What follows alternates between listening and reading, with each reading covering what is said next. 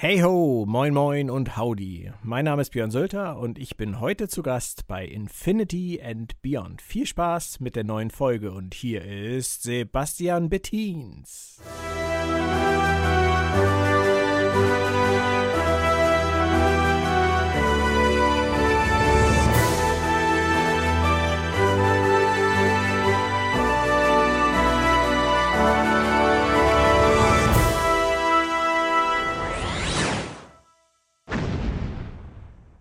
Ja, da sind wir auch schon wieder. Diesmal mit Folge 5 von Infinity and Beyond. Hallo Tim. Hallo Basti. Hallo liebe Zuhörer. Tim, Folge 5. Das heißt, ich sitze seit fünf Monaten hier an Land. Ja, und wem haben wir das zu verdanken? Wem haben wir das zu verdanken? Corona. Corona. Genau. Ja, aber ähm, This dadurch podcast was sponsored by Corona. Ja, aber dafür äh, haben wir diesen Podcast äh, jetzt schon fünfmal oder es so zum fünften Mal. sein Gutes, ja, Ja. definitiv. Und auch dieser äh, Podcast ist wieder pickepacke voll mit äh, vielen Themen. Man, wenn man es mit Ciscos Worten sagen würde, quasi ein buntes Jambalaya Ein Potpourri. aus äh, lustigen, tollen, nicht so tollen, egal, vielen Themen. Ähm, Tim, es gibt wieder Neuigkeiten zu unseren Filmen. Richtig, damit wollen wir nämlich anfangen und wollen dann weiter übergehen zu einem Rückblick deinerseits zu Star Wars The Fallen Order von Respawn Entertainment, gepublished von EA. Möchtest du, dass wir hier irgendwann mal gesponsert werden von Ja! Nein, Spaß, um Wow. Gottes Willen. Schon gar nicht von der dunklen Seite der Spielebranche EA. Nein. Ähm, ich, mir geht nur darum, dass Leute draußen wissen, dass es, es gibt viele, unheimlich viele Star Wars-Spiele. Gut, nur selten heißen sie Fallen Order. Nichtsdestotrotz, äh, die Leute, die damit draußen nichts anfangen können, sollten zumindest es googeln können. Und das macht dann mehr Sinn, wenn man mehr Schlagworte gibt. Ähm, und dann wollen wir über Lower Decks sprechen, was ja in den USA herausgekommen ist und was uns leider noch nicht beehrt hat auf dem deutschen Markt. Und ähm, über die Destination wird es kurz gehen.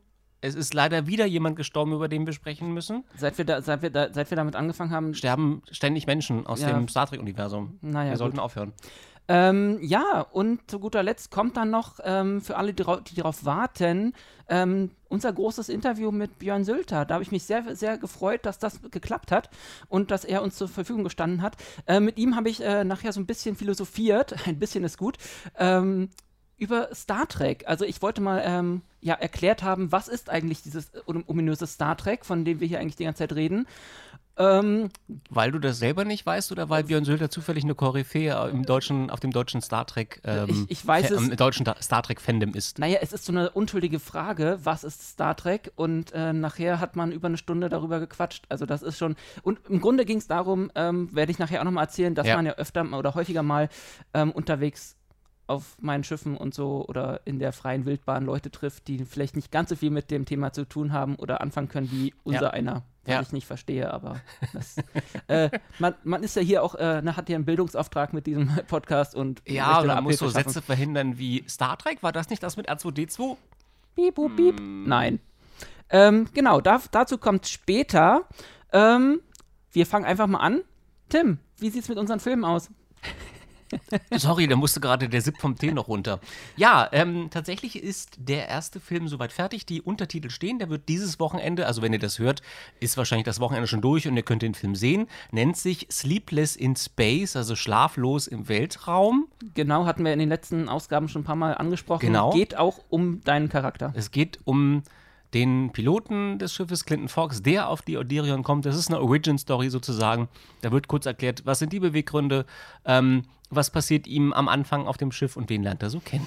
Genau, der ist jetzt schon eine Weile fertig. Die Untertitel hat Tom jetzt geschrieben für unsere englischen äh, Freunde. Ja. Ähm, die sind jetzt auch gerade noch ähm, quasi bei der, beim Kontroll, bei der Kontrolle, beim Beim Kontrolllesen. Controlling, ja. Genau, äh, von seinen, äh, er hat da Muttersprachler, die äh, Englisch äh, ein bisschen besser können als wir und die lesen da nochmal ein bisschen drüber, dass das irgendwie auch mehr oder weniger Sinn macht, was da geschrieben wird. Ja, wir haben einfach gemerkt, dass unter den Filmen die Unken, also nicht die Unkenrufe, das wäre blöd, weil die Leute haben ja ein berechtigtes Anliegen, ähm, die Rufe nach englischen Untertiteln äh, immer laut werden, wenn wir eine Folge auf Deutsch veröffentlichen. Deswegen wollen wir das immer zeitgleich machen, einfach damit unsere Freunde überm Teich oder überm Ärmelkanal das auch gucken können. Ärmelkanal, genau. Ja, stimmt. Da sitzen auch Leute, die Ja, oder in Komisch. Indien oder in Australien. Genau. Und äh, der zweite Film, den wir äh, quasi noch ähm, in der Pipeline hatten, der ist jetzt auch so gut wie fertig. Der ist fertig geschnitten, soweit ich, soweit ich weiß, ne? Genau, intern haben wir den auch schon angeguckt, das ist sehr cool geworden. Ähm, wir haben alle mal rübergeguckt, was wir halt immer so probeweise mal machen. Ja, vier Augen sehen halt mehr als zwei oder zehn in dem oder Fall. genau. Oder Ähm, noch, noch mehr. Und da wird äh, Tom sich dann auch direkt an die Untertitel machen, äh, damit wir den dann auch ähm, passend ähm, zum Star Trek äh, Geburtstag nächsten Monat am 8. September veröffentlichen Genau. können. Ja. So, so ist jedenfalls der Plan. Mal schauen. Richtig, Also ja. das, das wollen wir schon ziemlich äh, auch treffen, weil 8, 8. September ist ja ein Ein wichtiges schönes Datum. Datum, ja. Genau. Ähm, ansonsten ähm, haben wir ja auch haben wir auch schon das nächste Projekt. Also was heißt das nächste Projekt? Es sind eigentlich viele Projekte, die uns im Kopf rumschwören. Ein konkretes haben wir jetzt angefasst. Also eins mit Skript, wo das Skript Richtig, also steht. Skript steht, wo das Storyboard äh, auch schon fertig ist im Prinzip, wo wir, wo wir genau wissen, wann wir was machen wollen. Also unsere Termine für diesen Dreh stehen im Prinzip fest. Genau, das äh, werden, werden wir jetzt auch äh, ab dem nächsten Monat mal so angehen. Was es genau ist, äh, wird noch nicht verraten. Ähm, das muss man ja auch nicht. Heutzutage muss man immer ein bisschen an anteasern. Ja, bleibt einfach auf dem Laufenden, indem ihr unseren Podcast hört oder Genau. indem ihr in den Weiten des Alls nach uns sucht. Genau, aber Also Alls meint in dem Fall das Netz, das Netz, das Internet. dieses Neuland. Ja, ja, genau. Ja, genau, da wird es dann sicherlich in Zukunft in den nächsten Monaten äh, dazu auch noch Neues und mehr Infos geben. Ähm, aber erstmal habt ihr ja dann mit den nächsten beiden Filmen genug zu tun, gen- genug zu gucken Auf jeden Fall. Ja. oder Und- zu, und zu verarbeiten.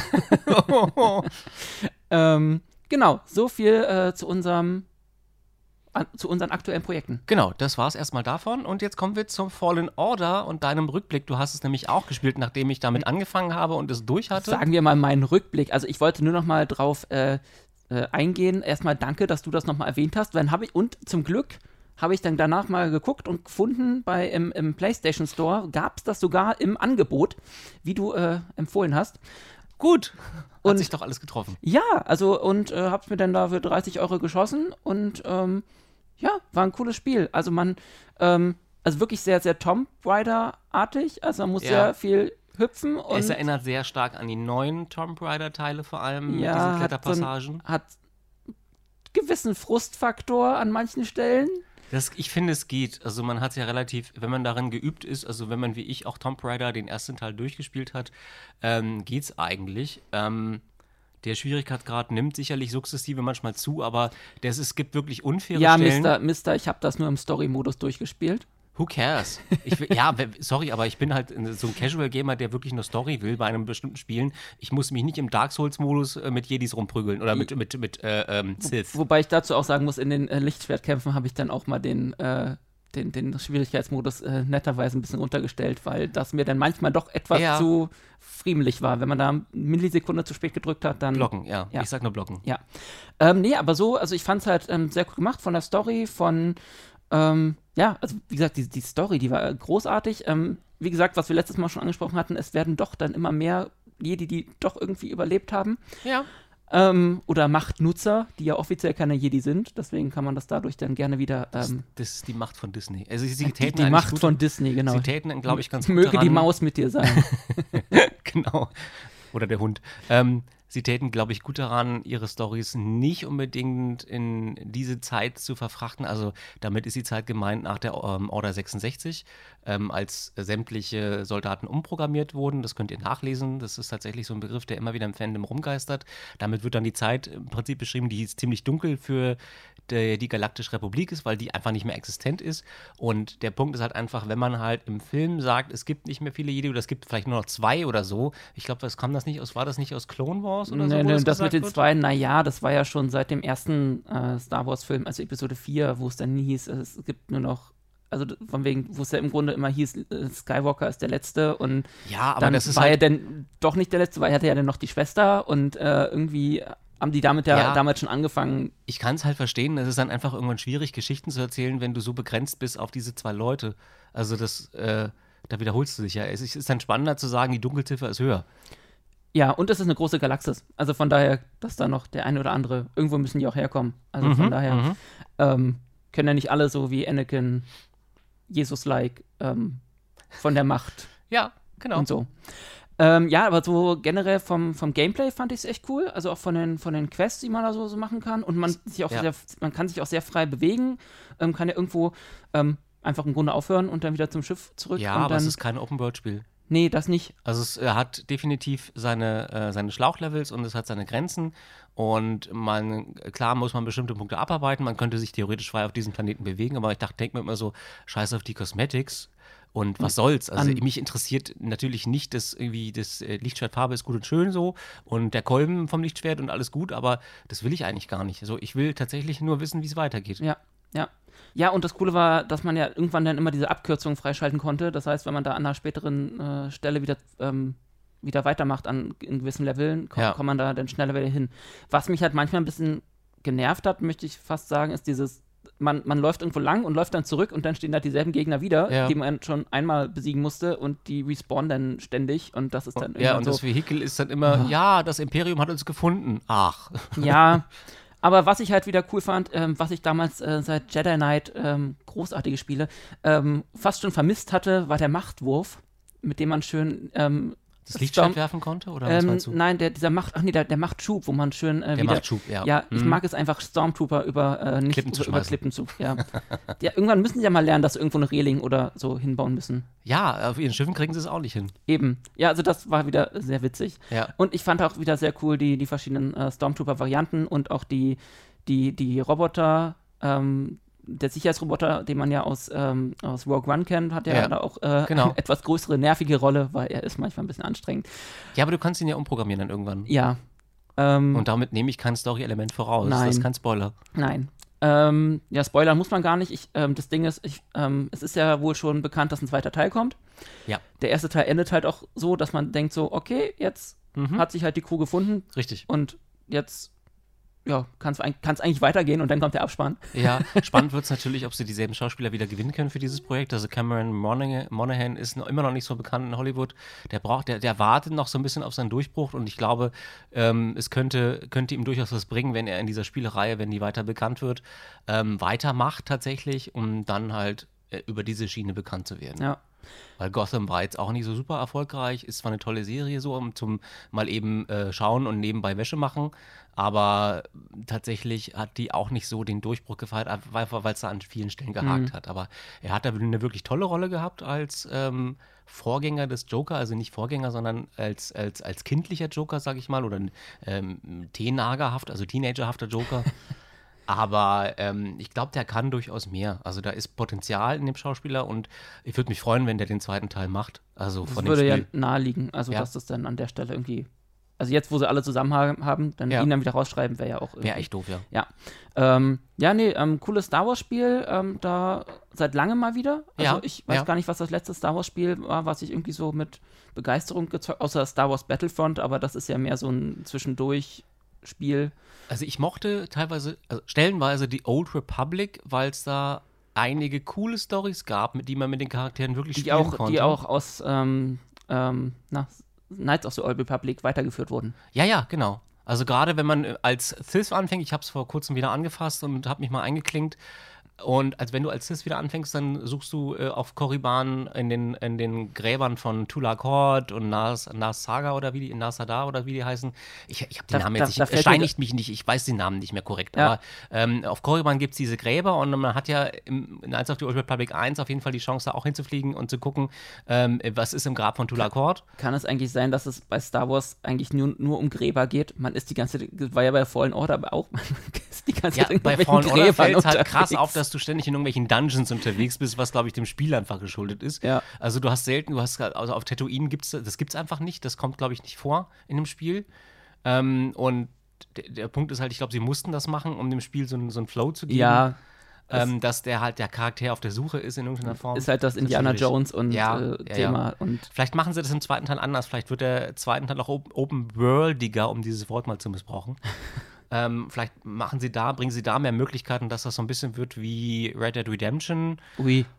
Wird Mit- aber schwierig, weil dann verlängert sich natürlich automatisch auch die Entwicklungszeit, es fließt Geld rein, aber EA hat die Kohle eigentlich.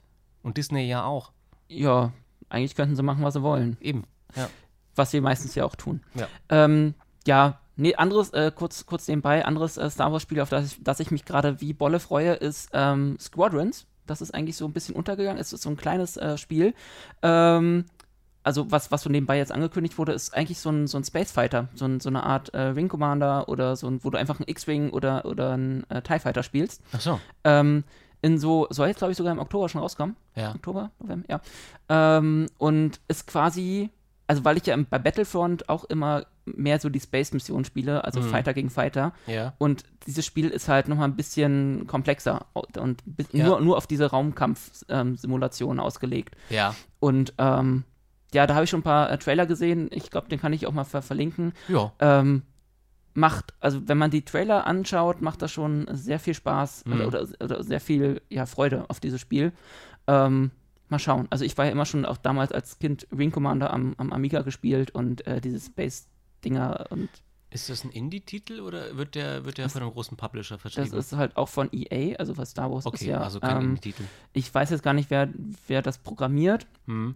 ähm, welche, welche Studie dahinter steckt, aber ähm, sie haben das wohl mehr oder weniger eigenständig ähm, entwickelt und das Einzige, was sie wohl von dem Battlefront Space Simulations Dingsbums benutzt haben von der vom, vom Code ist wohl die nur die KI wie die ähm, KI-Spieler äh, ähm, Raumschiffe sich da bewegen. Hoffentlich nicht die Lootboxen.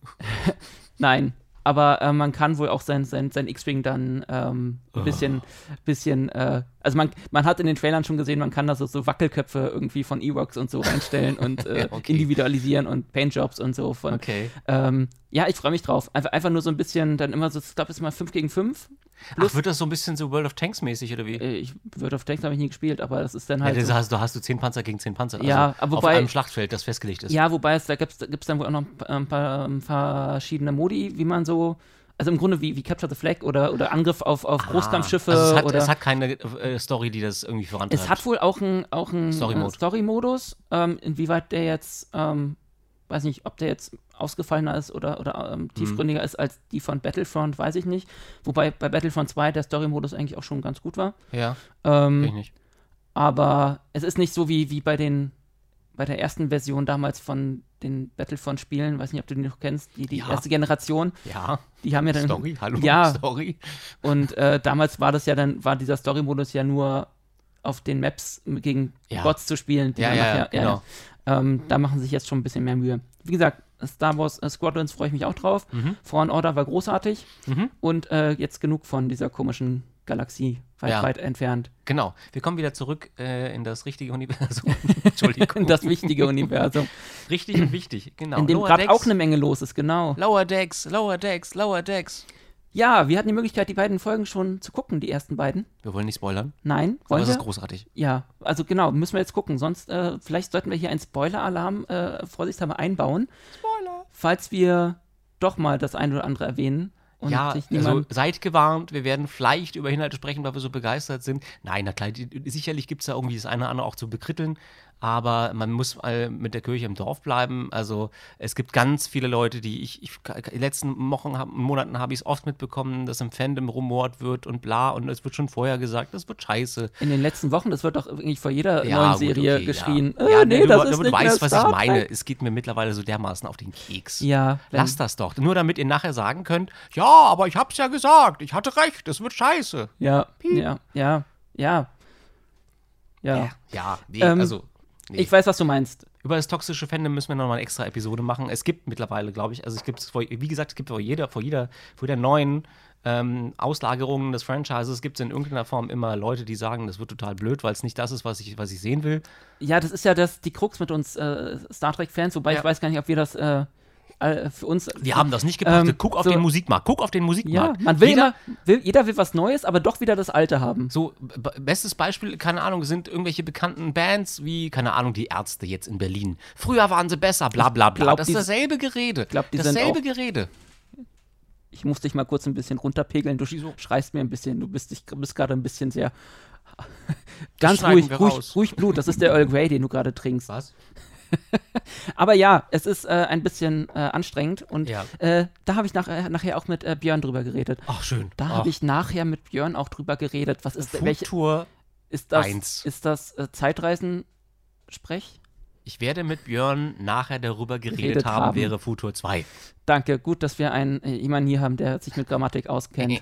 so, Lower Decks waren wir. Oh, jetzt bist du wieder leise. Jetzt muss ich wieder ein bisschen lauter machen. Ja, red weiter. Ich habe so eine bassige Stimme. Soll Ja. ich vielleicht ein bisschen, ähm, oder ein Bariton, wurde mir gesagt. Ich kenne mich Jetzt da wir auch noch beim, bei Ton und Musik. Ja. Egal. Ähm, wie waren deine Eindrücke? Ich fand's gut. Also ich hätte es mir noch mal in Ruhe angucken müssen, weil wir das ja auf dem Campingplatz geguckt haben. Ja. Ähm, äh, und da waren dann auch ein paar Hintergrundgeräusche, aber im Großen und Ganzen mag ich den, den Fluss, den das Ganze hat. Also wenn man, wenn man ähm, reinkommt, es fängt ja langsam an ne, und er sitzt da in seiner Kabine und hat da dieses, ne, Ja, es fä- fängt kurz langsam an und dann, äh, dann- kommt eine gewisse Person rein und macht. Ja, ja, genau. Haha, von wegen nimmst du hier dein, dein Logbuch auf. Also großartig. Hat man schon im Trailer gesehen, klar. So einige Sachen erkennt man dann wieder, hat man im Trailer auch gehabt. Und ähm, man könnte sagen, ein Gag jagt den nächsten. Nicht jeder zündet. Also das ist, ich glaube, an der, ja die- einfach die Reihenfolge an Gags, da musst du damit rechnen, dass irgendwer irgendwas nicht lustig findet. Gagdichte ist sehr, sehr hoch. Ja. Das ist aber ich, so Maschinengewehr-like, ja, ja, ein Staccato nach dem anderen. ich. Und ja, der eine ist halt mal witziger, der andere nicht so. Und ich weiß Hm. halt nicht. Also ich finde es halt generell von, von, von der Geschwindigkeit, von der Pace dieser Folge, es sind halt nur 20 Minuten, 22, das ist schon relativ dicht getaktet alles und, Ja. und dann ist Setzt bitte nicht eure Kinder davor. Tut Nein, definitiv. Also gerade die erste Folge ist, ähm, äh, es, die Zielgruppe sind dann doch ähm, etwas ältere. Ja.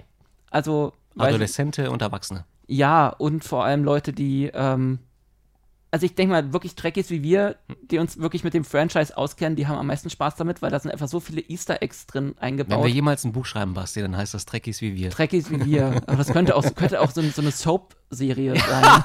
genau, Entschuldigung, ups, zu laut. Trekkies wie wir. Trekkies Tag und Nacht. Ja.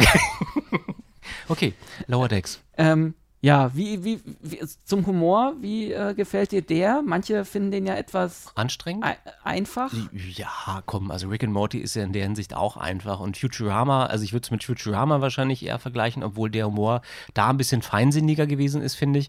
Ähm, es ist halt, es fängt halt momentan an mit diesem Hau drauf Humor so ein bisschen, aber es ist nicht Seth MacFarlane. Ja, Das muss man da ganz, ganz, ganz, das ist da, gibt es eine deutliche Trennung. Also sie geben sich schon Mühe, dass die Gags auch mit der Story was zu tun haben, dass sie eingebunden sind und dass du ähm, teilweise wie bei TNG so mehrere Storylines oder zwei oder drei Storylines so nebeneinander laufen hast, was ganz schön ist eigentlich. Und die Story, Genau. die, die, die Sachen sind in sich abgeschlossen. Du kannst eine Folge gucken und hast nichts verpasst. Wenn du mal eine verpasst hast, dann holst du das halt nach. Das ist halt auch nicht schlimm, aber es ist halt nichts, was man hintereinander gucken Also, muss. ich fühle mich da, also so in dieser Serie einfach gerade so richtig wohl, weil das ist wieder so Mhm. das Star Trek, was man halt so kennt. Das ist jetzt, also es ist halt auch sehr nah an, an Next Generation halt dran. Ja, Also auch vom Look, ähm, so wie die Leute sich da geben. ja. Okay, ist halt alles überdreht, weil es ist immer noch eine Comedy-Serie, Ja. aber ähm, ich, ich, das ist le leicht verdauliche Kost und das ist so, ähm, im Moment erwarte ich nichts allzu tiefgründiges davon, aber Ja. auch, aber dass es Star Trek ist, sieht man in den ersten beiden Folgen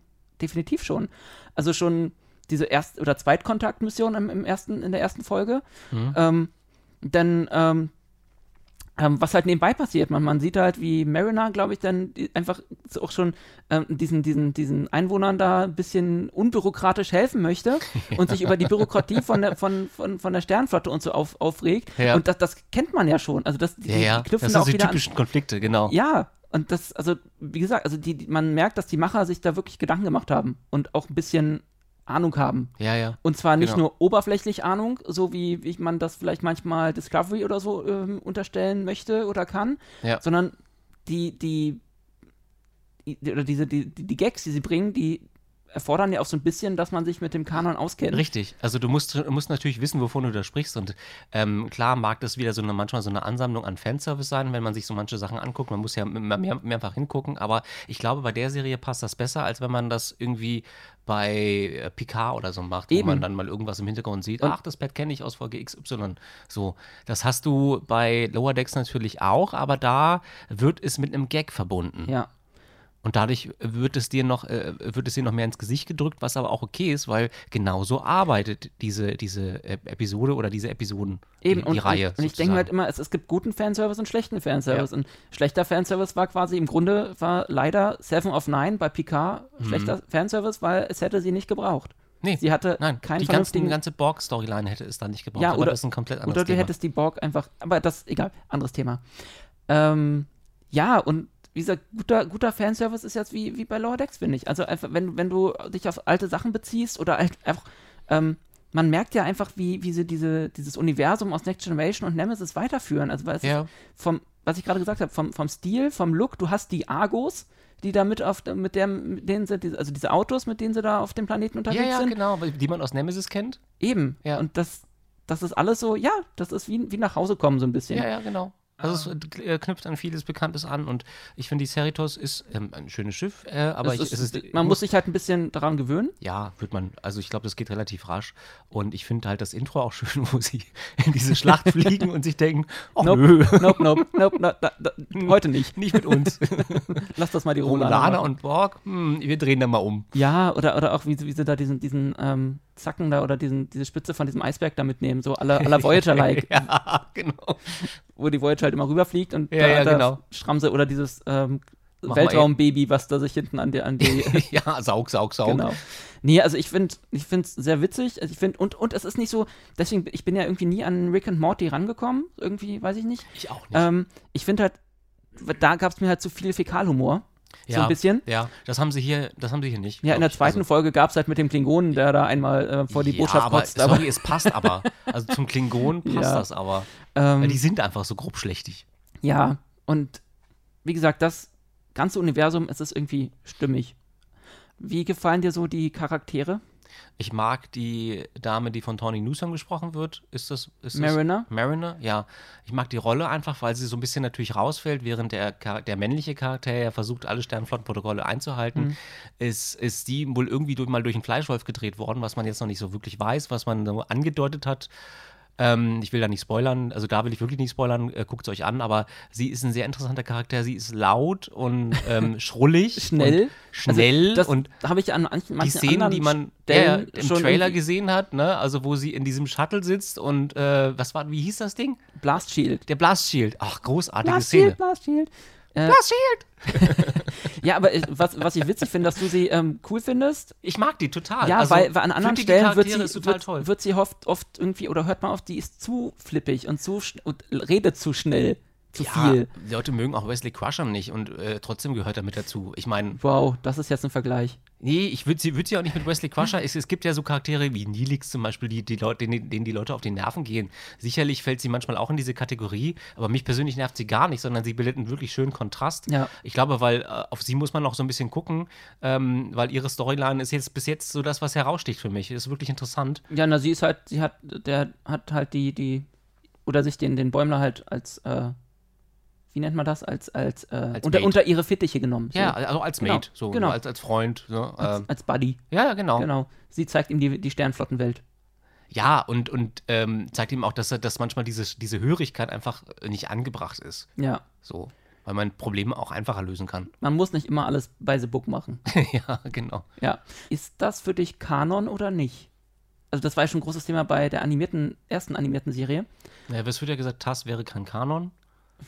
Ähm, Finde ich schwierig, weil sich immer wieder auf diesen Kanon bezogen wird. Gerade wenn du dir andere Serien, wie jetzt zum Beispiel auch Picard anguckst, obwohl da auch diskutiert werden muss, ob Picard in irgendeiner Form Kanon Ja, wäre. prinzipiell, äh, Aber prinzipiell ja. Also klar, warum sollte, warum sollte Lower Decks nicht Kanon? Ich meine, es gibt so viele andere Schiffe da draußen. Jetzt mal Butter bei die Fische. ja auch auf so von dem Verhalten wird ja oft, weil das ist ja sehr einfach Es ist Comedy-like. halt und- überspitzt, aber durch diese Überspitztheit äh, zeichnen sie ein sehr klares Bild von der Sternflotte. Und das ist halt immer noch, also bei Lower Decks, das kann man tatsächlich nicht kritisieren. Bei Lower Decks wird immer noch ein sehr positives Bild der Sternflotte gezeigt. ja, Und das hast du bei Picard ja nicht mehr. Also da geht es ja eher, da sind einige Charaktere, die das bestimmen, die das so ein bisschen festzurren. Wieder mal die Admirale, ja, die Ja. Batmirale und so weiter. Aber ähm, bei Lower Decks habe ich nicht den Eindruck, dass sie ein düsteres Bild von der Sternflotte zeigen. Sie zeigen halt die Ecken und Kanten, dass eine Sternflotte durchaus, äh, auch wenn sie das nicht will, in Kulturen eingreift und so weiter. Aber ähm, dass sie halt immer noch ähm, das Ziel verfolgen, das Beste aus sich zu machen, das Beste aus der Sternflotte und überhaupt der Galaxis zu machen. also das siehst du ja auch gerade in der, in, der, in der zweiten Folge, wo hier Rutherford sich einfach ein neues äh, irgendwie Department suchen möchte, weil er irgendwie Ja. woanders arbeiten möchte. Richtig, genau. Und dann irgendwie immer alle voll begeistert von ihm sind und dann Ja. Wie, du willst woanders hin? ja. Okay, mach das, viel genau. Spaß. Die sind einfach alle super positiv und Ja, ja, unterstützen. Das ist einfach so, wie man sich das irgendwie erhoffen. Das ist der Punkt. Es wird zwar, also von diesem Sicherheitsofficer wird das zwar extrem karikiert, von wegen, wir sind alle euphorisch und so Ja. weiter. Das ist der direkte Bezug zu TNG, weil da auch dieser, äh, dieser Optimismus, der von Roddenberry rangebracht wird, der wird da zwar auf die Spitze getrieben, aber sie haben das kapiert. ja, Sie haben das kapiert, worum es ging. Auch wenn das halt, da, auch wenn man sich darüber lustig macht, äh, wird, es wird ja trotzdem dann, es wird ja weitergeführt. Das ist Ja. ja kein Element, was dann dann, wir machen es super lustig, dann verschwindet's, sondern das bleibt ja. ja. Auch wenn ich es irgendwann schwierig finde, wenn auf einmal auf dem Schiff die Hä- Hälfte der Crew sich irgendwie einen neuen Job suchen möchte. Aber sie, sie, sie stehen dieser Entwicklung halt nicht im Weg. Sie Ja, denken ja. sich dann halt so, wenn das so ist, Genau. wenn er so, so denkt, dann ist das halt so. Ja, Und das ist halt immer noch sehr trackig, würde ich ja sagen. finde ich Also auch. Finde ich auch. Diese Serie strotzt eigentlich vor Da werden so viele Optimismus Ideen reingeworfen und, und- Optimismus ist halt sicherlich eine, ein tragendes Element, weil sie das versuchen einfach weiterzutragen und das gelingt ihnen. Ja. Auch wenn sie es überspitzen, wie gesagt. Also Ja. halt mein, so mein, ähm, mein, mein dafür, warum die Serie durchaus gut ist. Ja, definitiv. Ähm, ja, also ich hoffe, dass da noch einige äh, Folgen oder Staffeln irgendwann folgen werden. Ja. Die erste Staffel soll ja zehn Folgen bekommen, die dann hoffentlich auch mal irgendwann äh, offiziell irgendwie komplett in Deutschland zu sehen sein werden. Richtig, bisher gibt es die nämlich nicht auf Netflix und nicht auf Amazon. Netflix und Amazon hatten zwar beide vorher gesagt, sie wollen das nicht, aber jetzt haben, hast du nicht irgendwas gehört? Ja, na, es ist, es, ich habe da von einigen Stellen gehört, dass äh, sie auf jeden Fall an der Lokalisierung arbeiten. Ja. Ähm, es wurde halt, also was ich gesehen habe oder gelesen habe, ähm, könnte es damit zusammenhängen, ähm, warum es die Serie noch nicht auf Deutsch gibt, dass ursprünglich Lower Decks nach der dritten Staffel von Discovery gesendet werden sollte. Ach so. Und wegen Corona hat sich hat CBS das geswitcht. Ja. Und ich kann mir halt vorstellen, dass das dadurch äh, international so ein bisschen bei den, weiß nicht, rechte Geschichten und Vermarktungssachen ein bisschen äh, durcheinander gekommen ist. Ja. Ähm, bei Discovery müssen wir uns da, glaube ich, keine Gedanken machen im Oktober. das wird ja nahtlos weil- anschließen. Ja, und Discovery läuft auf Netflix und das ist ja, das, das ist ja, schon, Mhm, das wird kommen. das ja. ist klar. Ähm, wo dann Lower Decks irgendwann kommen wird, das ist halt die Frage, ähm, Na, wenn sie es geschickt anstellen, machen sie es zeitgleich, klar. Ich meine, dann hat man irgendwie noch mehr Klicks auf Netflix und ich meine, wenn Zuschauerzahlen es ist dann das, auf Netflix dann kommen wird. Ja, oder das, was, was sie brauchen und äh, also wenn du es jetzt nacheinander bringst, das bringt, es bringt ja, du bist ja kein Fernsehsender als Netflix, sondern Also heutzutage du kannst es ist ja, das egal, kannst das Angebot ja beibehalten. Ja. Wo ist das Problem? Ja. Ähm, ja, also das war halt so der Grund, den ich so mir zusammenreimen Ja. konnte und, und gelesen habe. Ähm, hoffen wir mal, dass das demnächst alsbald möglich noch dieses Jahr. Also ich habe gehört, dieses Jahr soll das auf jeden Fall noch kommen. Ja. Ähm, so lang ist dieses Jahr gar nicht mehr. Nee, Ähm, wir sind mittlerweile in Kalenderwoche 34. Also wenn wir jetzt den Podcast aufnehmen, sind wir in Kalenderwoche 34. ja, dann muss man schon mal an, demnächst an Weihnachtsgeschenke So. denken. So, ich würde irgendein Lower Decks T-Shirt nehmen. Würde ich auch machen. Ja. Also ich kann es euch nur empfehlen da draußen, guckt es euch an, bildet Achso, ich euch eine dachte, du eigene rufst Meinung. gerade auf dazu, dass man uns äh, gesch- Kauft T-Shirts! für Nein. uns. Größe XXL, danke. ähm, genau, Ja. noch was zu Lower Decks. Noch was zu. Nö, ich glaube, wir haben das sehr erschöpfend behandelt. Ähm, wir warten, wir sind gespannt auf weitere Folgen. Ich sehne, sehne dem entgegen sozusagen und Wie gesagt, ich Bin- finde es sehr witzig, Ja. witziger als erwartet. ja, Und ähm, Leute da draußen, denkt einfach mal ein bisschen positiver, würde ich mal sagen, bei Genau. neuen Serien. Optimismus. Captain, So. Dr. Flox. Ja. Destination. Destination, ja. Da sind die News ja eher schlecht. Das ist, nimmt sich mittlerweile so ein bisschen BER-mäßig aus, der Flughafen in Berlin. Das heißt, es wird immer wieder verschoben. Das ist einfach Corona-bedingt, weil sie noch kein, keine Hallen so groß mit so vielen Leuten füllen dürfen, schätze ich mal. Und deswegen ist das jetzt auf welches Datum verschoben worden? Hast du da was? Ja, das ist jetzt ver verschoben worden auf den 25. bis 27. Juni 2000, äh, 2021. Weiß sich das nicht mit irgendwas?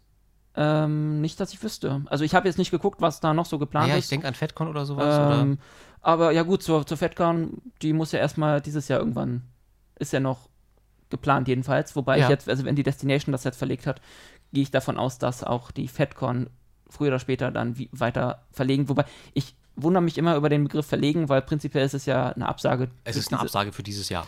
Ähm, Und ich werde, also ich schätze mal, dass das Programm nicht mehr dasselbe sein wird. Sie werden definitiv andere Leute dabei haben. Ähm, wobei, also bei der Destination, sie haben, hatten in ihrer Info-Mail geschrieben, dass sie definitiv weiter ähm, Voyager ähm, als Programmpunkt, Hauptprogrammpunkt haben möchten, Mhm. ähm, weil dieses Jahr ja das Jubiläum gewesen wäre, Ja, ähm, weshalb sie ja die ganze, das, den ganzen Cast eingeladen hätten. ja. Und sie haben halt geschrieben, das wäre ja dann unfair, wenn das ausfallen würde. Mhm. Das heißt, sie werden auch nächstes Jahr weiter ähm, an Voyager festhalten, ähm, aber natürlich auch noch ein paar andere Gäste wohl zusätzlich dann einladen. Nur die Frage ist halt, ob die Stars dann da, also die, die Schauspieler dann daran festhalten. Ja, Also ob die halt sagen so, naja, hm, doof. Laut Destination Con äh, oder äh, E-Mail ähm, ist wohl der Voyager Cast dabei, beziehungsweise Okay. freut sich drauf. Was, wie, inwieweit das schon alles äh, jetzt fest ist, weiß man nicht äh, in Sachen in Corona-Zeiten. Solange nicht wieder das Riker-Syndrom um sich greift. Und sie dann absagen. Mhm. Ja, wobei ich, ich will ja nicht unken, aber ähm, Juni 2021, klar, man muss irgendwie ähm, Termine festmachen, aber in Sachen Zeiten von Corona, selbst das, ist weiß- schwierig einzuhalten. wenn, wenn man heutzutage schon hört, dass sie, äh, dass Jens Spahn ähm, den Karneval für nächstes Jahr schon äh, mehr oder weniger ähm, der ist absagen. Februar gewesen, ne? Der ist immer im Februar. Ich, Ja. Wir sind Berliner, wir kennen uns damit nicht so aus. Ja, ja, Karneval geht uns mal am vorbei. Entschuldigung, liebe Kölner. wir verkleiden uns nur, wenn es Sinn macht. Also, wenn wir einen Fanfilm drehen oder so. Genau. Ja, dann wollen wir mal hübsch weiterhüpfen vom Karneval zu einem, einer leider sehr schlechten Nachricht. Und zwar ist der Schauspieler Ben Cross gestorben. Bastian, Genau. woher könnte man den kennen? Den könnte man kennen, wenn man äh, den ersten J.J. Abrams-Film sich angeguckt hat, was wir, Also der ich, von 2009. genau, was wir, glaube ich, alle getan haben. Ähm, ben Cross hat da nämlich Sarek gespielt.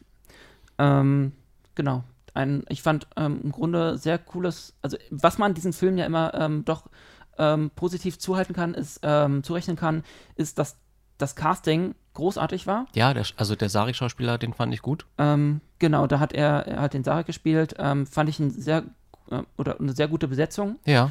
Ähm, ich glaube, so viel hat er gar nichts ähm, zu tun gehabt. Ja, es war ein anderer Aber- Sarek als den, den wir so kennen, klar. Nee, aber, aber man hat ihn, also als Aber- man ihn gesehen hat, hat man ihm den Sarek direkt ja, abgenommen. klar. Also das ja, war, der hat ihn mit Würde ausgestrahlt und auch mit ein bisschen eine Prise Humor. ich finde, war sehr, sehr, sehr close an äh, Mark Lennart, hieß, hieß glaube ich, der Original-Sarek. Findest du, ich glaube, er hat, also, ähm, ich finde, er hat ihn schon anders verkörpert. Ja, also mit so ein bisschen einer Prise Eigenhumor, die ich bei Mark Lennart manchmal so ein bisschen vermisst habe. Aber das liegt vielleicht daran, Mark Lennart hat halt diesen Original-Sarek verkörpert und den kennt man dann halt. Und Das ist halt immer so. Man ist vergleicht halt, immer mit ja, dem ja, Original. Genau, das ist halt der Punkt. Ähm, genau, der ist jetzt am 18. August, also noch gar nicht so lange her, jetzt gestorben, äh, mit 72 an einer Krebserkrankung mal wieder.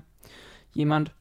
Ähm, ja, man, man kann ihn aber auch kennen. Ich habe mal ähm, gegoogelt ähm, aus der 2010er Verfilmung von Ben Hur, die ich äh, nicht gesehen habe, oder ähm, dem Kriegsfilm Die Brücke von Arnheim.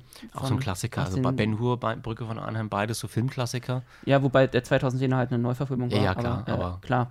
Ähm, Warum auch nicht? Ja, aber ich, wie gesagt, die Brücke von Arnheim habe ich auf jeden Fall gesehen, ist wahrscheinlich schon wieder ein bisschen länger her, aber Mhm. Ja, wie gesagt, aus- in dem JJ-Film fand ich ihn sehr cool. Dann kommen wir ja eigentlich schon zu einem großen Interview. Wir sind heute sehr fix, Tim. Wir sind heute sehr, sehr schnell, ja. Ähm, aber man muss das ja auch alles nicht in Länge ziehen. Genau, unser nächstes Thema ähm, ist dann das Interview mit, Björn Sülter. genau, nochmal, ähm, wie gesagt, großartig, dass äh, es geklappt hat. Ich hatte ihn letztes Jahr, Gott, die Zeit vergeht so schnell, ja, ne, letztes Jahr in Eberswalde bei Benjamin Stöwe kennengelernt, Mhm. also persönlich kennengelernt und da haben wir schon äh, sehr viel äh, gequatscht. Er Das ist die Stöwe Connection. Ja, naja, irgendwie er war da halt, äh, Benjamin Stöwe hat ja das Raumschiff Eberswalde, das ist ja dieses große, oder das große, kleine, ähm, Ja. kleine, große, wie auch immer, Museum, äh, Star Trek Museum, Ja. äh, 17 Quadratmetern und er macht da immer großartige Moderation? Veranstaltungen und äh, Besuchertage und da hatte er halt den, den Björn Sülter eingeladen. Ja, ich hatte ihn auf der Comic-Con gesehen, glaube ich, auch ähm, mit Benjamin Stöwe im Schlepptau, wo Benjamin über seine Synchronrolle bei, Genau. äh, ähm, bei Discovery gesprochen hatte. Und Björn Sülter hat das eigentlich fabulos gemacht. Also Ja. ich hatte, man hatte Spaß beim Zugucken, man durfte Fragen stellen, es war schön. Es war mal ein sehr entspanntes Panel, fand ich. Ja, nö, er ist auch ein äh, sehr entspannter Typ, muss ich sagen. Ja, fand ich auch. Also ich habe ein paar Podcasts mit ihm gehört und äh, fand das immer sehr angenehm. Ja, ähm, wie gesagt, ja, er macht selbst einen Podcast. Ich ähm, erzähle das auch gleich nochmal im Interview. Mhm. Ähm, genau, unser Thema ist, wie gesagt, ähm, was ist eigentlich dieses Star Trek? Ähm, das lag mir sehr am Her Herzen, das mal ein bisschen genau aufzuarbeiten. Ähm, für alle, ich sage immer Muggels da draußen, die nichts mit Star Trek zu tun haben, die wahrscheinlich diesen Podcast gerade auch nicht jetzt an dieser Stelle noch hören. Aber wenn ihr noch da seid, ähm, hört euch ähm, vor allem den Anfang an, da ähm, erfahrt ihr dann mal ein bisschen mehr zu Star Trek. Zum Ende hin geht es dann ein bisschen in die Tiefe. Wir werden halt sehr viel, oder wir philosoph philosophieren. Äh, philosophieren. Deutsche Sprache, schwere Sprache. Äh, philosophieren halt ähm, ziemlich stark ähm, über die verschiedenen Serien und Aspekte von Star Trek. Ähm, ja, genug der Vor Vorrede, würde ich sagen.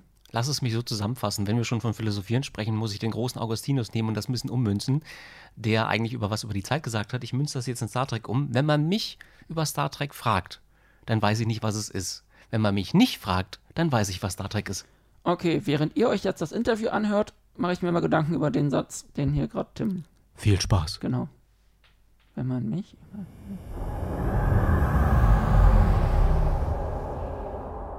Ja, wer heutzutage in Deutschland nach Star Trek googelt, der kommt an meinem jetzigen Gast äh, eher weniger vorbei. Er ist Autor, Rezensent, äh, er hat einen eigenen Verlag, bringt die, das großartige Corona-Magazin raus und ist Podcaster und somit quasi auch schuld dass, äh, ja, daran, dass ich jetzt diesen Podcast mache. Ähm, Björn Sülter, hallo. Hallo Sebastian, schön, dass ich da sein darf. Ja, es äh, freut mich, dass wir äh, mal äh, zueinander gefunden haben. Hm. Ähm, wir wollen heute ein bisschen philosophieren. Hast du Lust? Äh, immer. Philosophieren ist toll. Und zwar ähm, würde ich gerne einfach mal die einfache Frage äh, beantworten: Was ist eigentlich Star Trek? Was ist dieses komische Ding eigentlich? Naja, es ist nur eine verdammte TV-Show, wie ein gewisser William Shatner es einmal so schön gesagt hat. Und ähm, wenn du es äh, ernsthaft wissen willst, so eine Art, was ist Star Trek in drei Minuten, dann kann ich das natürlich auch probieren. Hast du tatsächlich Zuhörer, die Star Trek nicht kennen? Ähm, naja, also dieser, das Thema, ähm, warum ich das äh, hier hm. ähm, behandeln möchte, ist eigentlich, weil ich ja auch öfter mal ein bisschen unterwegs bin, ähm, also auf Schiffen, also auf äh, Schiffen, die auf Wasser fahren. Und äh, da lernt man so einige Leute kennen, die ähm, ja, mit denen man so ins Gespräch kommt und die Tatsache ähm, von Star Trek nur so so ein bisschen mal was gehört haben. Die kennen halt die Charaktere oder dass es das gibt. Aber dann wird man halt so gefragt, ja, Star Trek, was ist denn das eigentlich? Ist das nicht dieses Seriending? Das ist ein originales Zitat. Ähm, oder äh, ist das nicht hier das mit dem Chewbacca und so? Und sowas kommt halt wirklich. Und da muss man halt okay. mal ein bisschen. Also ich, ich wollte hier mal so eine Blaupause schaffen für die ganzen Muggels da draußen. Um ähm, Gottes Willen. Ähm, Gut, damit dann, die dann äh, sich diesen Podcast anhören können. versuchen wir es mal. Bescheid. Sehr gut. Du hast ähm, natürlich jetzt die Latte sehr hochgelegt. Ähm, okay, also wir haben hier eine, eine Science-Fiction-Fernsehserie aus den 60er Jahren, die ähm, der Versuch war damals, das erste Mal wirklich abendfüllend, auch im Abendprogramm im amerikanischen Fernsehen, Geschichten einer Raumschiff-Crew, die auf äh, wissenschaftlicher Forschungsreise ins Weltall ist, auszustrahlen. Und wurde von Gene Roddenberry damals erfunden, der schon in Hollywood einige Projekte vorher gemacht hat, mit Star Trek sich dann aber im Prinzip seinen Traum erfüllt hat. Und daraus wurde zunächst eine etwas kurzlebige Serie mit drei Staffeln, die nicht besonders erfolgreich war, auch viele Kritiker auf den Plan gerufen hat. Aber durch die Fans, die auch in den Jahren danach bei den Wiederholungen vor allem immer dran geblieben sind und ähm, motiviert waren, sich bei Conventions zu treffen, diese Convention-Szene überhaupt letztendlich damit zu erschaffen, ähm, kam es in den 70ern nicht nur zu einer Zeichentrickserie, die auch nicht besonders erfolgreich war, sondern Ende der 70er dann auch zu Kinofilmen. Und die gibt es bis heute. Es gibt äh, bis heute 13 Kinofilme. Und aufgrund des Erfolgs dieser Kinofilme gab es in den 80er Jahren dann tatsächlich eine weitere Star Trek-Serie, Star Trek The Next Generation. Und von da an war es nicht mehr aufzuhalten. Es gab dann noch Star Trek Deep Space Nine, Star Trek Voyager, Star Trek Enterprise und nach einer Pause dann jetzt Star Trek Discovery, Star Trek Picard, Star Trek Lower Deck, Star Trek Prodigy, Star Trek Strange New Worlds und die Sektion 31 Serie und die Short Tracks und viele Bücher und Sachbücher und Comics und Fanfiction und Conventions. Es äh, ist ein Riesenphänomen seit über 50 Jahren und ähm, letztendlich ist es eine Science-Fiction-Utopie im Gegensatz zu Star Wars. Star Wars ist ja eher Fantasy angehauchte Science-Fiction.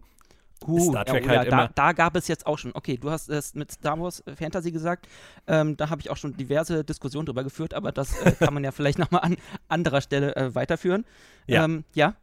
Nein, also das ist einfach nur das, was Star Trek letztendlich ausmacht, dass es eine Utopie ist, eine, eine positive Sichtweise der Zukunft grundsätzlich, in der die Menschheit zu den Sternen aufgebrochen ist und als vereinte Erde sozusagen die Sterne erkundet. Okay, das ist jetzt der äh, Kurzabriss. ähm, ähm, warum hat denn deiner Meinung nach äh, Star Trek, weiß nicht, so ein, ein oder, oder die Fans so ein, so ein, so ein komisches Image, sage ich mal, in der in der, in der Normalo-Welt da draußen. Ähm, über Star Trek wird ja gerne mal äh, sich ein bisschen lustig gemacht oder wird dann, werden dann so die Augen so ein bisschen hochgezogen und ja, ja, diese Star Trek-Fans.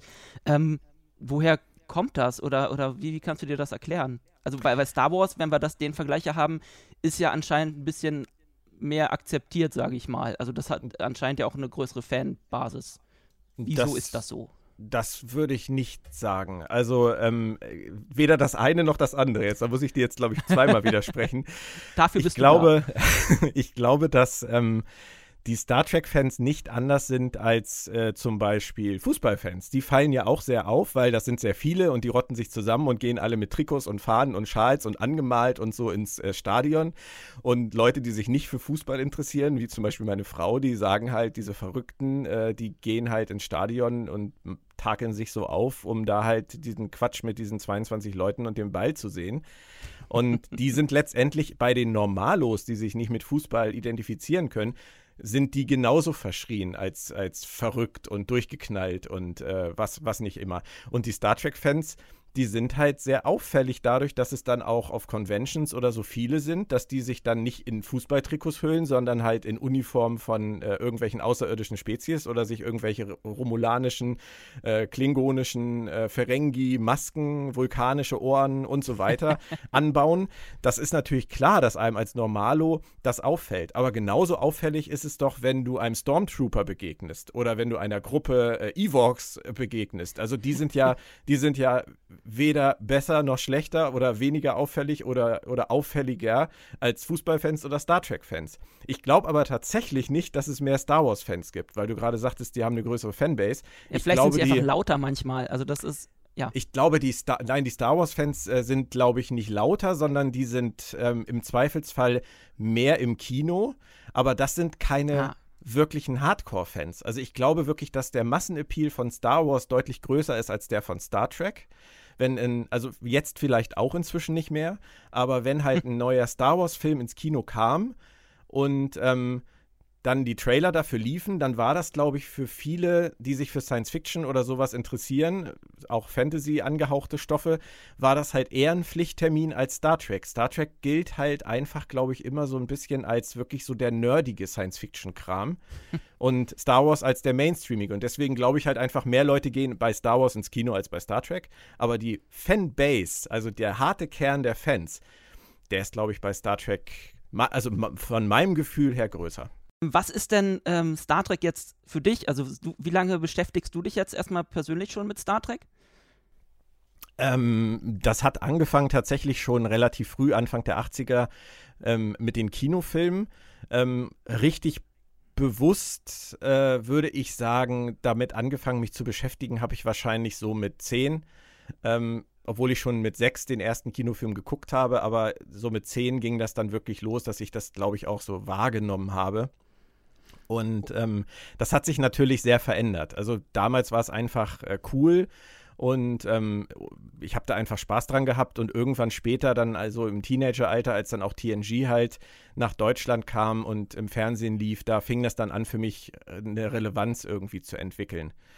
Und ähm, wenn du nach den Kernaspekten fragst, würde ich sagen, dass man das gar nicht so wirklich beantworten kann. Die sind sehr unterschiedlich. Ähm, Im Idealfall ist Star Trek sicherlich inspirierend, philosophisch interessant, wirft spannende Fragen über die Welt auf, bringt uns eine Metapher für Dinge, die uns auf der Erde heutzutage beschäftigen. Es kann aber auch ganz einfach eine Episode sein, einfach nur über Menschen, über Figuren in dieser Serie, über ihre Gefühle, ihr Miteinander, wie sie miteinander umgehen und klarkommen, was sie erleben. Es kann Action sein, es kann Zeitreise sein, es kann äh, eine Gerichtsverhandlung sein, es kann aber auch einfach was sein, was uns zum Lachen bringt. Ähm, Star Trek für mich konnte schon immer auf so vielen Spielplätzen spielen, war so vielfältig und es wäre auch Quatsch, das auf irgendwas Kleines, auf irgendeine kleine Formel zu beschränken. Die Vielfalt hat Star Trek immer ausgemacht. Also quasi in, äh, Infinite äh, Diversity and Infinite Combinations. Korrekt. Sehr gut. Ah, sehr gut. da erkennt man dann auch, warum du eher Star Trek-Fan geworden bist als Star Wars, nehme ich an. Ich bin genauso Weil, Star Wars-Fan wie Star Trek-Fan. Also ich würde tatsächlich, wenn du mich jetzt wirklich fragst, was äh, mir wichtiger ist, dann ist das keine Frage für mich natürlich. Äh, das ist natürlich Star Trek, weil das mir viel mehr ans Herz gewachsen ist äh, durch mhm. diese ganze Ideologie und auch letztendlich durch diese, diese großartigen Serien und TV-Folgen, die es gab. Äh, Star Wars ist als Science-Fiction-Unterhaltung äh, mir genauso lieb. Also ich habe äh, Star Wars als Kind geliebt und äh, ich gucke es auch heute noch gern. Ich finde Mandalorian toll und freue oh mich oh, ja. auf alles, was da kommt. Äh, ja, also du bist ähm, ähnlich wie ich wahrscheinlich dann auch äh, generell Science-Fiction-Fan mit einem großen Hang zu Star Trek einfach. Ja, klar, logisch. Genau, genau.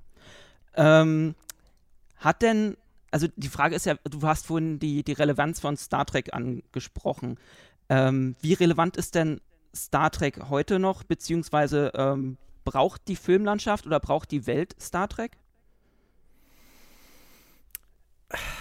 Kannst, kann eine Serie oder ein, ein, ja sagen wir, oder eine Folge, eine Geschichte, eine ähm, ja, die Welt besser machen oder einen Menschen besser machen. Da gibt es ja auch also, eine, eine, schöne Voyager-Folge zu, äh, die mhm. Muse, wo es ja genau um diese ja, Geschichte geht. Genau. Ähm, also die Welt besser zu machen, ist natürlich ein großer Anspruch. Großes, große, Ambi große Ambition. ähm, andererseits kann man aber, ich denke, du bist auch so ein Mensch, du weißt das, kann man auch im Alltag die Welt im Kleinen äh, auf ganz, ganz viele Arten besser machen. Zum Beispiel, indem man einfach nur ein bisschen freundlicher miteinander umgeht, auf Mitmenschen zugeht, mal Verständnis für andere aufbringt, ähm, Unterschiede zwischen den Menschen ähm, positiv versucht zu sehen und äh, sich einfach mal so ein bisschen gegenseitige Wertschätzung und Respekt schenkt. Das sind ja Dinge, ähm, für die Star Trek schon immer steht. Und da ich sagen kann, dass ich diese Werte äh, nicht nur von meinen Eltern natürlich, sondern auch zu einem großen Teil aus Star Trek gelernt habe und das bestimmt vielen anderen Fans genauso geht, würde ich mal behaupten, hat Star Trek definitiv seit Jahrzehnten einen positiven Einfluss auf die Menschen und hat damit dann auch die Welt meiner Einschätzung nach besser gemacht. Zumindest, wenn man sich darauf einlässt und es überhaupt versteht. Okay. Ähm, Du hattest eben noch gefragt, ob die Welt Star Trek noch braucht. Ähm, das, da könnte ich vielleicht noch was zu er, äh, ergänzen. Wir sind ja jetzt im, momentan in einer Phase, die wir noch nie erlebt haben. Ähm, wir mögen alle ja wirklich schon gar nicht mehr über die Corona-Pandemie sprechen, aber sie geht nicht weg. Und gerade jetzt, wo wir diesen Podcast aufnehmen, befinden wir uns in Deutschland wieder in einer Phase steigender Fallzahlen. Und wir haben mit vielen Problemen hier zu kämpfen, ob das nun äh, die, diese Demonstrationen sind über die man denken kann, was man möchte, oder die verschiedenen Theorien, was hier eigentlich los ist. Ich habe gestern so schön gelesen in einem Artikel, ähm, Corona hat die Menschen in Deutschland zusammengeschweißt, hat unsere Gesellschaft in Deutschland zusammengeschweißt. Ich habe mich das gefragt, so? nee, eben, eben. Und ich habe mich gefragt, woher hat dieser, dieser Journalist diese Meinung oder dieser Politiker, der das gesagt haben soll, wie kommen die darauf? Ich habe überhaupt nicht den Eindruck. Also ich finde schon, dass wir ähm, zum Beispiel, als dieser Lockdown war, dass das in Deutschland wirklich ähm, beispielhaft gemacht wurde von den Menschen. Aber was seitdem passiert, wie das öffentlich auch in Frage gestellt wird, alles, das zeigt für mich halt relativ äh, große Risse in der Gesellschaft, ähm, die es irgendwie wieder zu kitten gilt. Und deswegen brauchen wir diese Vision einer positiven Zukunft, die Star Trek uns bietet und die uns sagt, wir können als Weltgemeinschaft zusammenwachsen, wir können irgendwann eine gemeinsame Stärke entwickeln, eine gemeinsame Basis entwickeln, ähm, uns gegenseitig wertzuschätzen, uns nicht zu bekriegen, sondern gemeinsame Sache zu machen. Und das fängt in Deutschland an oder noch kleiner in dem Ort, wo man lebt und äh, hört halt auf, wenn man einmal rum ist um die Kugel. Und da ist Star Trek ja einfach eine schöne Vision.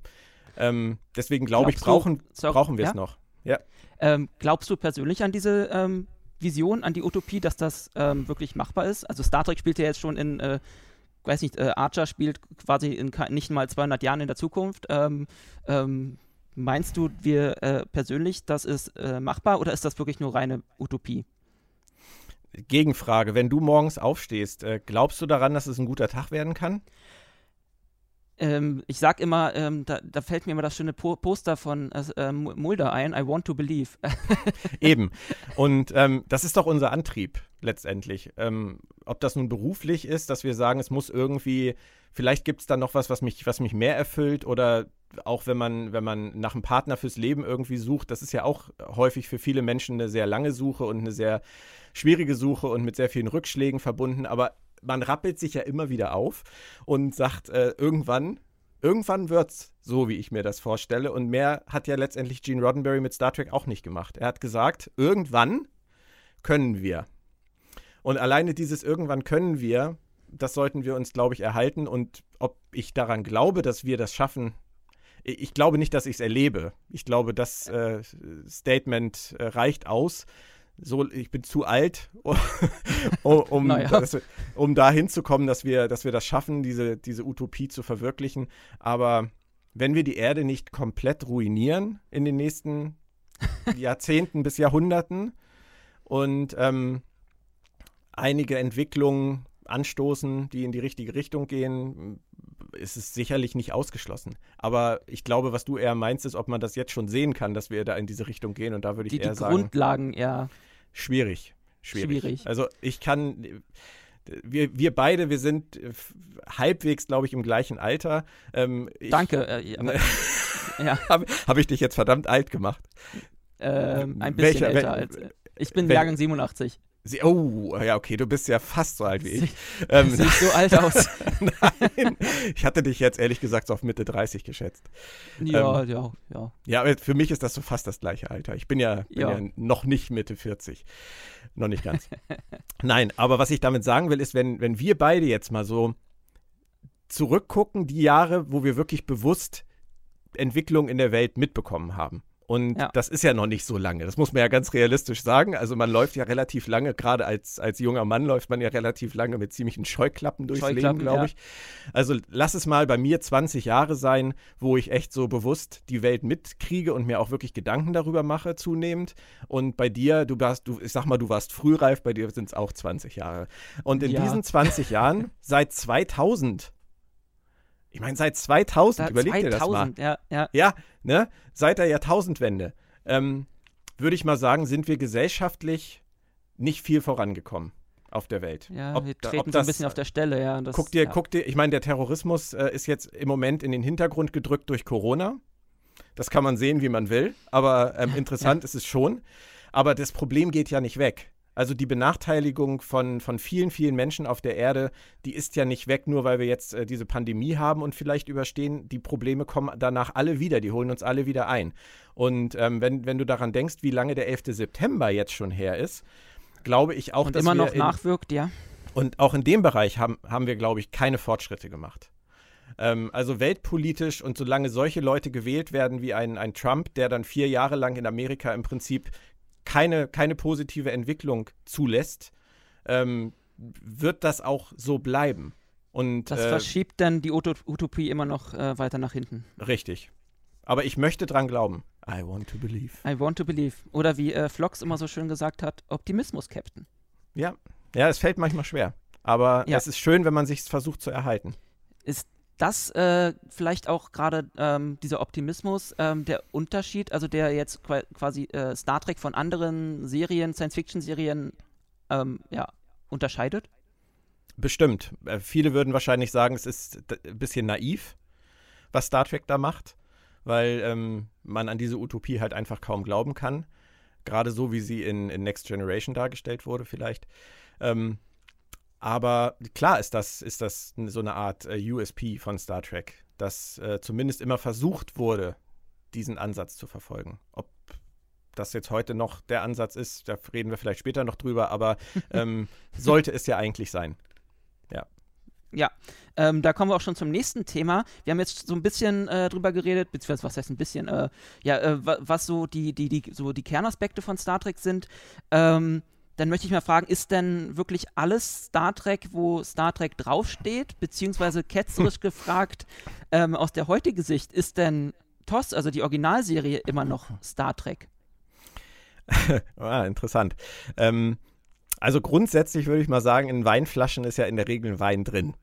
Ob das dann ein guter Wein ist oder nicht, das ist dann wieder ein anderes Thema. Aber wenn du eine Weinflasche kaufst, äh, wo drauf steht Wein, dann kannst du schon mal davon ausgehen, dass das funktioniert. Von daher ist alles, wo Star Trek draufsteht, grundsätzlich erstmal Star Trek, würde ich sagen. Ähm, die Frage ist dann aber halt am Ende eher, entspricht es dem Star Trek, das ich mir ganz individuell wünsche? Mhm. Und ähm, da dann die Unterscheidung inhaltlich und qualitativ. Und da sind wir dann jetzt, das, das Feld wird hier ja schon relativ breit. Episoden ja. wie jetzt zum Beispiel ähm, Spock's Brain aus der Originalserie. Oh, ja. Das ist, das ist ja sicherlich so ein Klassiker für den nicht so intellektuellen Geniestreich gewesen. Und man, man könnte auch sagen, die Folge war einfach richtig doof. Aber sowas hat Star Trek halt auch immer wieder gemacht. Und ähm, das muss man bei, wir nähern uns jetzt, glaube ich, 800 Folgen und 13 Kinofilmen. Wow. Das muss man einfach unter natürlicher Streuung verbuchen. Generell glaube ich aber, dass alle Teams, die an Star Trek gearbeitet haben, und das sind ja noch nicht so viele, das sind, äh, ist das Team von letztendlich von Roddenberry aus den 60ern, das ist äh, das Filmteam ab Ende der 70er, das ist die Berman-Ära, die sehr lange gedauert hat. Und dann gibt es die die J.J. Abrams-Geschichte. Berman oder die Burnham-Ära? Nee, ich, ich meinte tatsächlich Berman. dann halt Abrams mit seinen Reboot-Filmen und da gibt es ja auch eine Überschneidung mit Kurtzman, der das jetzt heute verantwortet. Aber alle diese Teams, glaube ich, haben irgendwie versucht, das Ganze, was sie machen, auch trackig zu machen. Mal mehr und mal weniger. Und die zweite Frage habe ich jetzt vergessen. Das war zum Thema, ob äh, Star Trek überall drin ist, wo es draufsteht. Was hast du noch gefragt? Na, ähm, äh, vor allem ähm, aus heutiger Sicht, ähm, sowas, sowas so, ändert TOS. sich ja, also vom, ja. Vom, Zeit, vom Zeitgeist her. Ähm, wenn man so auf TOS jetzt zurückblickt, äh, ob TOS wirklich immer noch Star Trek ist und überall wirklich sehr progressive Gedanken gezeigt hat. Ja, also, ah, ja, absolut. Also man muss natürlich, wir sind jetzt wieder bei dem Thema, dass wir als, als Menschen ja letztendlich nur einen absoluten Mikrokosmos dessen mitkriegen, was auf dieser, diesem Planeten passiert ist und passieren wird. Also ich meine, wir sind im besten Falle irgendwie 80, 90 Jahre da. Und von den 80, 90 Jahren kannst du vorne 20 abziehen und wahrscheinlich hinten auch, wo du dann nicht mal mehr Zeitung liest. Ja, ist ja leider so. Ja, also hast ja. du irgendwie 40, 50 Jahre, wo du bewusst wirklich mitkriegst und dir Gedanken machen kannst, was es mit der Erdgeschichte und der Zukunft der, der Menschheit irgendwie auf sich hat. Und ähm, wenn wir jetzt zurückgucken, dass die Classics in den 60er Jahren produziert wurden, das ist, das ist eine Zeit gewesen, da waren meine Eltern noch nicht mal volljährig. Und ähm, ich war halt noch nicht, nicht mal angedacht und du schon gar nicht. Von daher ähm, ist es schwer für uns natürlich jetzt zu sagen, ähm, ist das noch Star Trek, ist die, ist die Originalserie noch Star Trek? Äh, Gene Roddenberry hatte damals seine Vision. Er hat ähm, sich dafür eingesetzt, dass äh, dass Dinge auch ähm, über den Haufen geschmissen wurden, die im amerikanischen Fernsehen sich eigentlich eingebürgert hatten. Er hat für ähm, die Diversität gekämpft auf seine Weise. Im Kleinen und auch nicht immer erfolgreich. Und er hat auch Entscheidungen getroffen, die keiner verstehen konnte. Ähm, aber er hat trotzdem viele Dinge umsetzen können und an vielen Dingen dann auch festgehalten. Ähm, und Episoden wie Bele jagt Lokai oder Griff in die Geschichte, finde ich, zeigen total deutlich, dass es eine Serie war, die etwas über die Welt aussagen wollte. Und ähm, die uns mit diesen erwähnten Metaphern über das, was bei uns auf, dem, auf der Erde heute passiert, ähm, den Spiegel vorhalten wollte. Und von daher ist TOS natürlich klassisches Star Trek. Weil es ist, das ist die Blaupause für alles, was kam. Hm.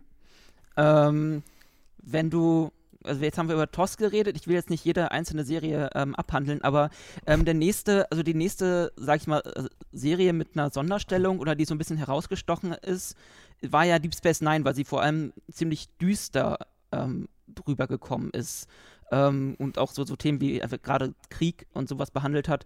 Ähm, ist Star Trek Deep Space Nine noch den Kernaspekten von Star Trek wirklich äh, treu geblieben oder ist das zu düster und äh, zu pessimistisch? Das ist auch so eine zweigeteilte Antwort. Also grundsätzlich ähm, bin ich kein großer Freund davon, dass sich das Fernsehen immer mehr in diese komplette Dystopie-Schiene verschiebt. Mhm. Ähm, alles muss ja heutzutage irgendwie ähm, grau sein. Helden müssen, müssen alle Graustufen abdecken. Und ähm, es gibt ja eigentlich überhaupt keine Serie mehr, die einfach nur ähm, diese schlichten Figurenzeichnungen transportiert, um irgendeine Message hervorzubringen, wie halt damals Star Trek. Und bei, Tier, äh, bei Deep Space Nine hat das halt für Star Trek auch angefangen. Von daher kann ich alle Puristen verstehen, die Deep Space Nine in dieser Hinsicht kritisch sehen, weil einfach äh, man damals auf einen Trend aufgesprungen ist, der gerade erst am Anlaufen war und der für Star Trek natürlich nicht so ähm, nicht so typisch war oder nicht so passend schien. Aber jetzt kommt die zweite, äh, der zweite Aspekt dieser, dieser Antwort. Ähm, ich finde, dass Deep Space Nine die Werte von Star Trek durchweg toll transportiert hat.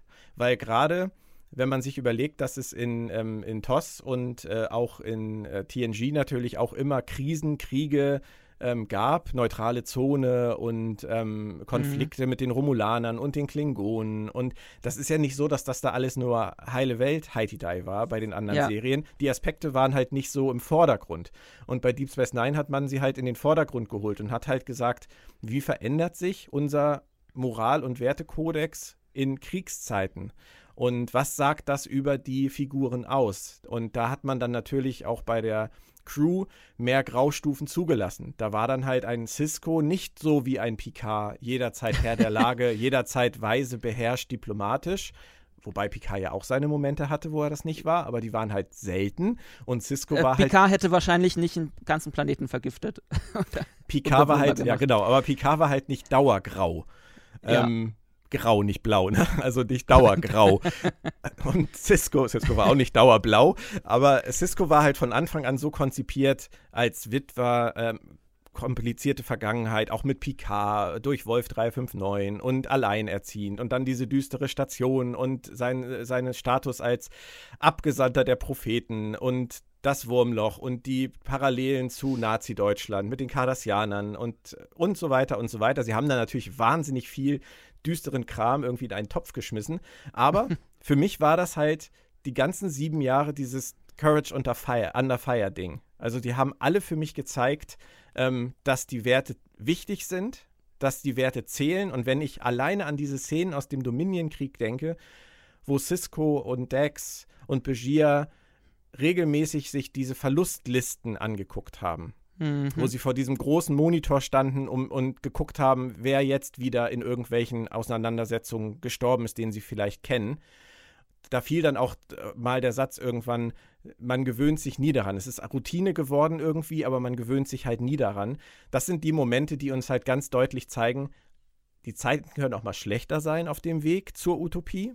Oder auch nach Erreichen der Utopie können sie mal wieder schlechter werden. Aber wir dürfen uns nicht verlieren. Und das, finde ich, hat Deep Space Nine toll rausgearbeitet.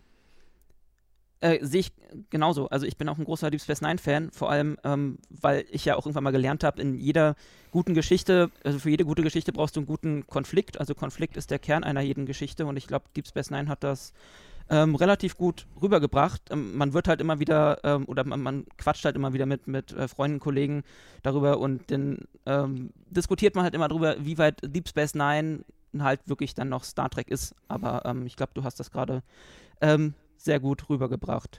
Das mit den Konflikten, ähm, das ist ja letztendlich auch etwas, was Roddenberry wichtig war. Er hat ja damals bei, ähm, bei TOS TNG, hat er ja gesagt, er möchte, dass die äh, Konflikte nur von außen hereingetragen von, genau. werden.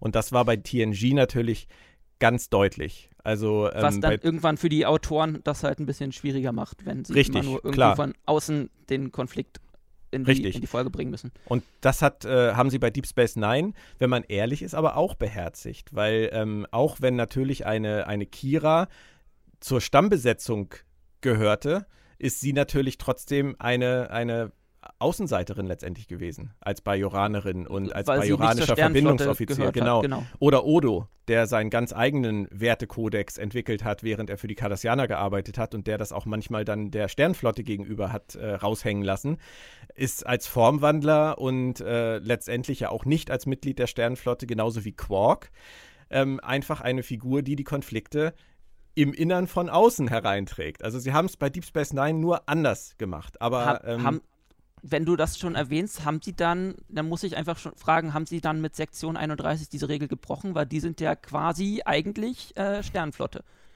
Das ist halt dieser Ansatz zu sagen, ähm, realistisch gesehen ist eine Utopie nicht möglich und ähm, der Zeitgeist seit den 60ern hat sich so verändert bis zu den 90ern, dass wir jetzt zeigen wollen, dass es halt alles nicht so weiß und schwarz ist. Mhm. Äh, die Erde ist nicht das Paradies, was sie sein sollte. Das äh, sieht man bei Deep Space Nine ja auch sehr schön in diesem Zweiteiler.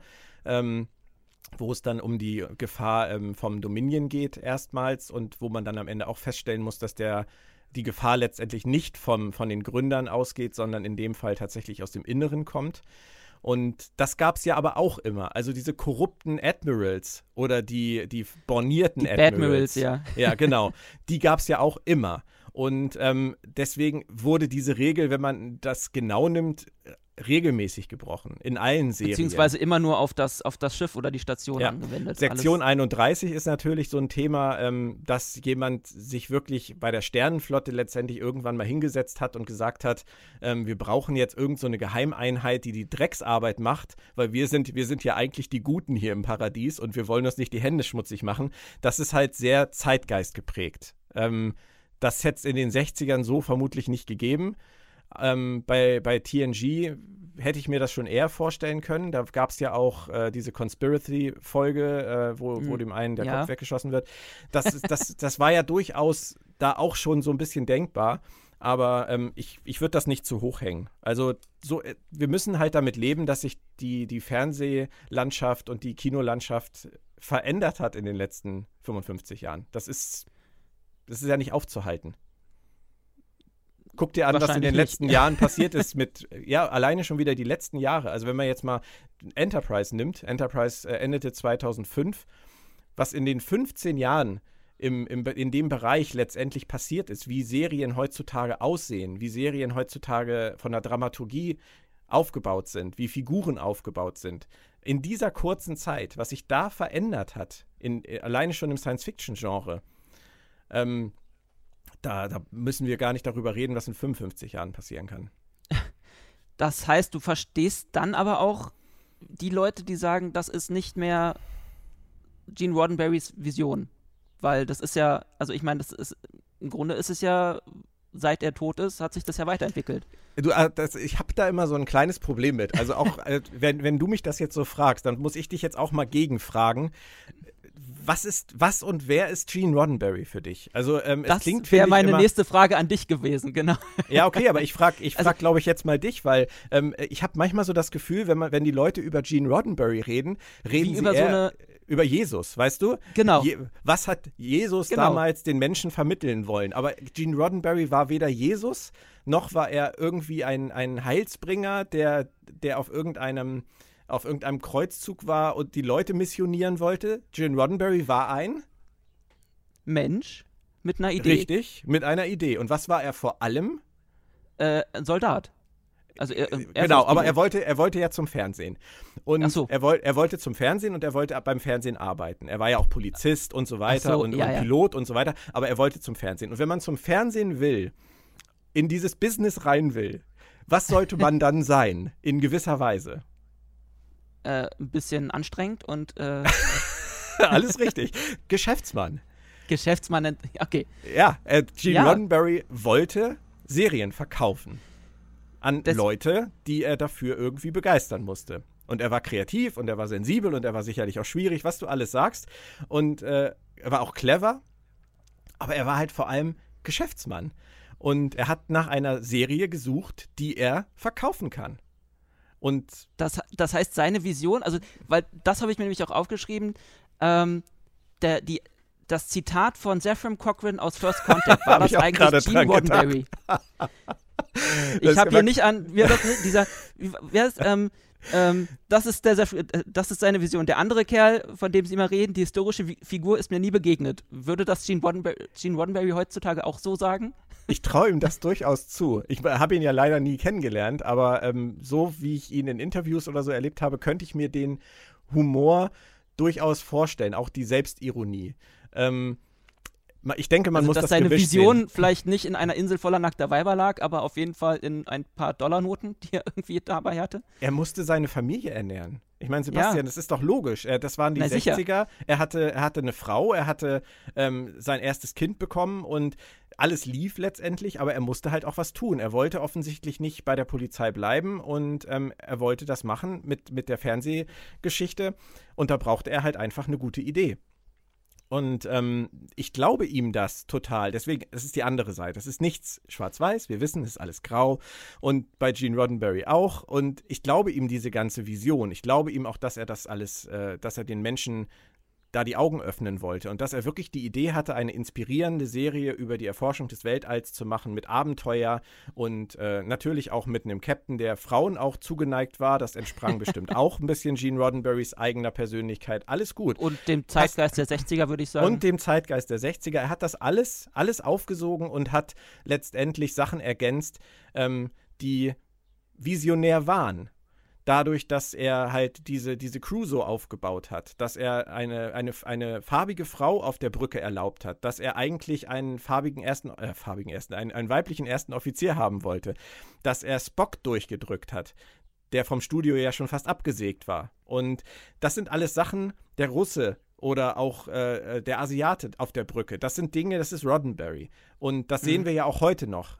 Das ist ja mit, mit der äh, Diversität im Cast, das ist ja immer weitergegangen. Es ist ja immer einen Schritt weitergegangen bis heute. Da ist Star Trek immer gut dabei, immer Vorreiter gewesen mit.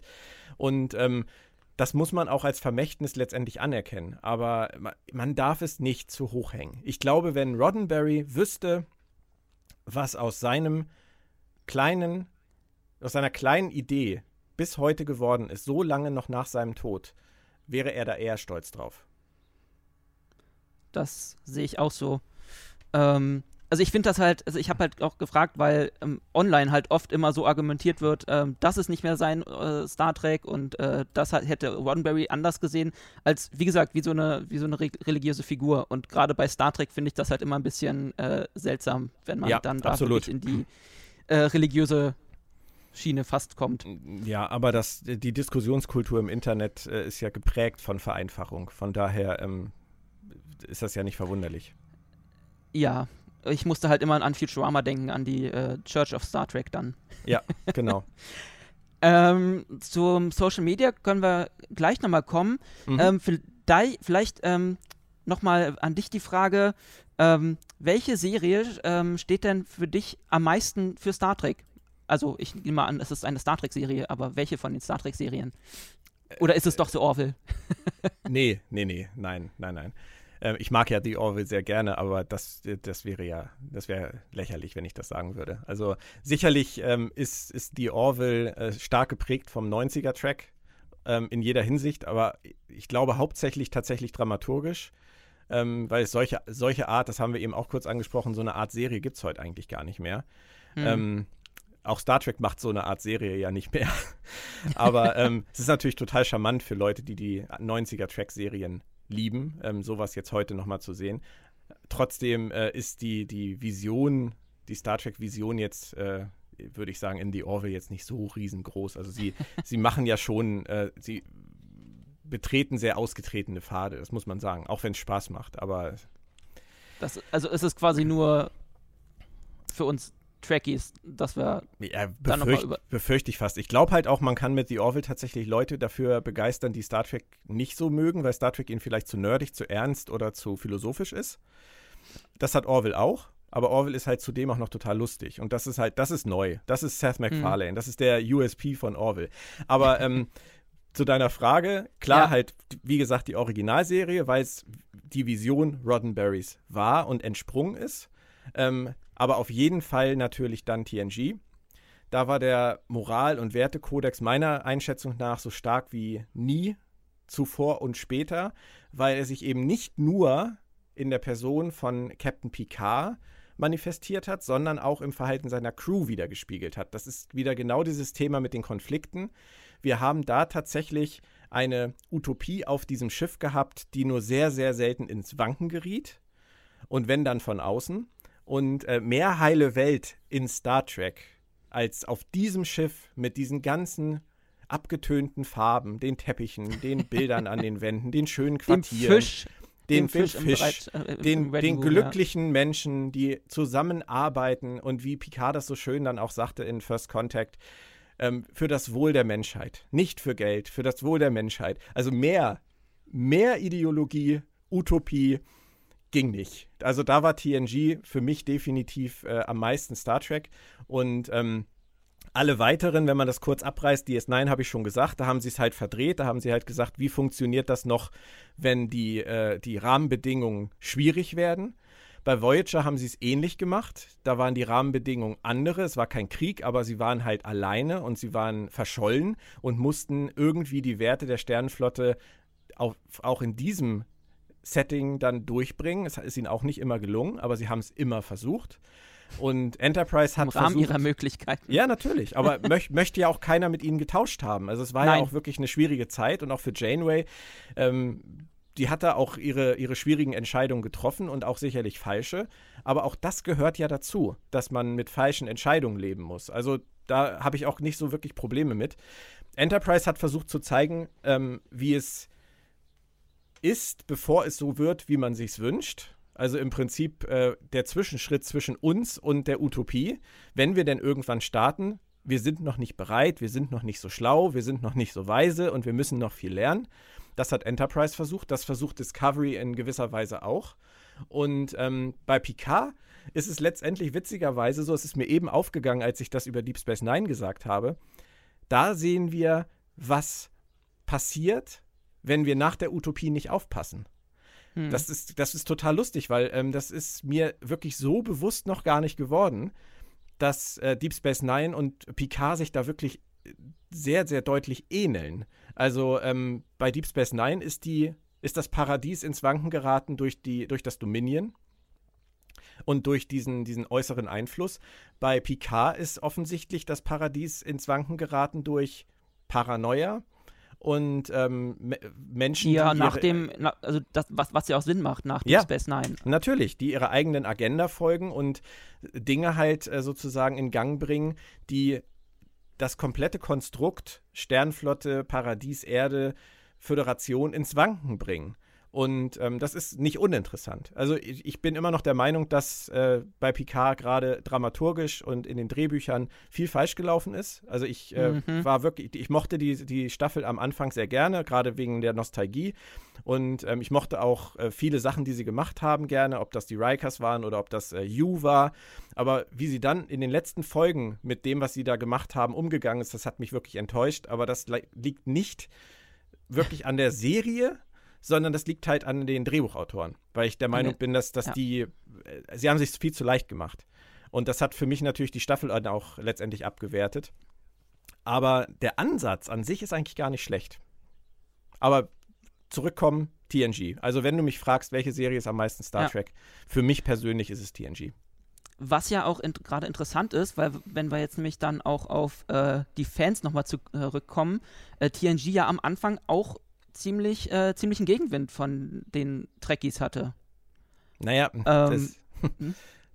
unsere Kultur, nicht nur in Star Trek, unsere, unsere gesellschaftliche Kultur ist geprägt von Ablehnung. Das ist leider so. Andersartigkeit wird abgelehnt. Und wenn du etwas gut findest, bist Fan vom Hamburger Sportverein, dann ist Schalke 04 scheiße. Und wenn du Bayern München magst, dann ist Borussia Dortmund scheiße. Und äh, im Zweifelsfall sind sowieso alle anderen scheiße. Und ähm, wenn irgendwas Neues gemacht wird, ist es grundsätzlich auch erstmal schwierig. Weil das, was wir haben und was wir kennen, das wollen wir ja auch bewahren. Das ist ja auch alles gut und schön. Und das stellen wir dann auch in Frage. Und so ist bei Star Aber der Trek Name halt der. Mannschaft, wo wir bei, wenn wir beim- Sport bleiben, ist ja auch der gleiche geblieben. Der mit Name der Mannschaft. Der Name der Star- Mannschaft. Der, der Name der Mannschaft ist äh, richtig, das ist, ist eine schöne Metapher eigentlich. Das ist wahr. ähm, es wurden halt nur die Spieler ausgetauscht, sozusagen. Genau. Und der Trainer und der Co-Trainer und der Physiotherapeut. Und, ja, ja, ich verstehe schon. Und das Stadion. Ja, deswegen sind die Leute ja aber auch überhaupt noch da. Also, dass die Frage eigentlich gerade selbst beantwortet. Ähm, es ist, weil es Star Trek ist. Also, ich bin zum Beispiel, äh, also auch jetzt ein Outing, ich bin seit 1983 bin ich VfB Stuttgart-Fan. Das war das erste Fußballspiel, was ich gesehen habe. Live damals. Ähm, ein grandioses 0 zu 0. Und ähm, Ich bin seitdem VfB-Fan und äh, das hat sich nie geändert. Es ist auch äh, tatsächlich in diesen ganzen Jahren nie wirklich schwächer geworden. Obwohl natürlich, äh, wenn ich zurückdenke an 1983, ist natürlich logischerweise außer ähm, dem Vereinsgelände wahrscheinlich nichts mehr übrig. Und ähm, ja, Stadion heißt anders, Stadion ist umgebaut und äh, ist keiner mehr da. Das ist alles logisch. Es ist alles ausgetauscht. Das ist aber mein Verein. Und Star Trek ist, äh, ist, ist auch mein Verein und dein Verein. Und das sehen halt viele so. Und ähm, da bleibt man halt einfach grundsätzlich mal dabei. Das kann halt aber trotzdem natürlich sein, dass man nicht zufrieden ist mit der Richtung, in die es sich entwickelt. Worauf ich aber hinaus wollte, ist äh, die Ablehnung von Neuem. Ähm, das ist bei jeder Star Trek-Serie so gewesen. Als TNG kam, haben sie alle gesagt, dass Star Trek ohne Kirk, McCoy, Spock geht nicht. Haben dann aber feststellen müssen, es geht doch. Als äh, Deep Space Nine kam, haben sie gesagt, Star Trek auf einer Raumstation geht nicht, weil das, das, äh, die Bewegung einfach fehlt, das neue Welten entdecken. Dabei ist es eine total geniale Idee zu fragen, was machen wir eigentlich mit den ganzen neuen Welten, die wir so entdecken, nachdem wir sie entdeckt haben. Das ist Deep Space Nine. Die mussten sich da mit den ganzen Sachen rumschlagen, die ähm, Picard zurücklässt, wenn er wegfliegt. Bürokratie. Genau. Das ist eine total spannende Frage. Und ähm, das ist jetzt zum Beispiel bei Lower Decks auch so. Lower Decks ja. st stellt auch die Frage, ist ja schon schön und gut, dass ein Captain Picard halt irgendwo hinfliegt und den Erstkontakt macht. Aber wer kümmert sich denn danach darum, dass die auch richtig in die Bücher eingetragen werden? Wer ist denn da überhaupt verantwortlich? Und wie heißen die überhaupt? Was essen die? Und wann kann man die besuchen? und wie sieht es mit der Atmosphäre aus? Und ja. äh, Kommunikation aufbauen und so weiter. Bürokratie. Das ist, das gehört halt irgendwie dazu. Und Deep Space Nine hat das versucht. Ich finde es super. Dann kam Voyager, Star Trek mit dem weiblichen Captain. Rückwärts fliegen von irgendwo. Die fliegen ja nicht mal irgendwo hin, um irgendwas zu entdecken. Die fliegen nach Hause. Was ist das für ein Schwachsinn? Nach Hause, ja. ja, kannst nicht machen. Das ist kein Star Trek. Dann kam Enterprise, Prequel. Um Gottes Willen. Jetzt gehen die zurück in der Zeit. Wer will das denn sehen? Star Trek muss immer nach vorne gerichtet sein und nicht rückwärts gerichtet sein. Discovery das gleiche und, und, und. Es ist immer das gleiche. Es ist immer die gleiche Argumentation. Es ist neu. Ich bin erstmal kritisch. Unterscheidet sich das denn jetzt heutzutage äh, mit Social Media und so zu damals, als TNG rausgekommen ist? Oder sind die ganzen Kritiker nur lauter und haben halt haben es halt, halt einfacher, sich quasi zu ja, zusammenzufinden? Naja, das und Internet wie, wurde. Wie, wie, wie wird die Kritik heutzutage geäußert? Also wird wurde früher sachlicher ähm, argumentiert als heute. Ja, es, wurde, es wurde halt leider das Internet erfunden. ähm, wenn ich mich zurückerinnere an die 90er, ähm, da hat man halt zusammengesessen mit Trekkies beim Track-Dinner, so mit 20 Leuten, einmal im Monat und hat sich halt unterhalten. Und du weißt, wie das ist, wenn man Leute trifft, ähm, ist das im, in der Regel total nett.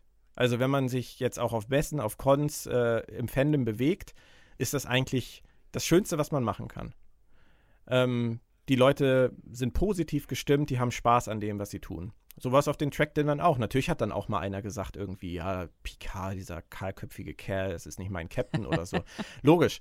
Aber es ist halt was anderes, wenn das so in, in so lokal begrenzt ähm, diskutiert wird, als wenn das halt über Google letztendlich äh, jeden Tag in jeder Form und Ausprägung im Internet zu finden ist. Und da die Leute sich ja einfach nicht trauen, vis-à-vis -vis ehrlich zu sein, was ja ein ganz großes Problem unserer Gesellschaft ist leider, ähm, sondern sich dann lieber im Internet anonym austoben, um ihren Frust abzubauen, ist das Internet halt voll mit ähm, negativen Schwingungen, will ich das mal ganz vorsichtig nennen.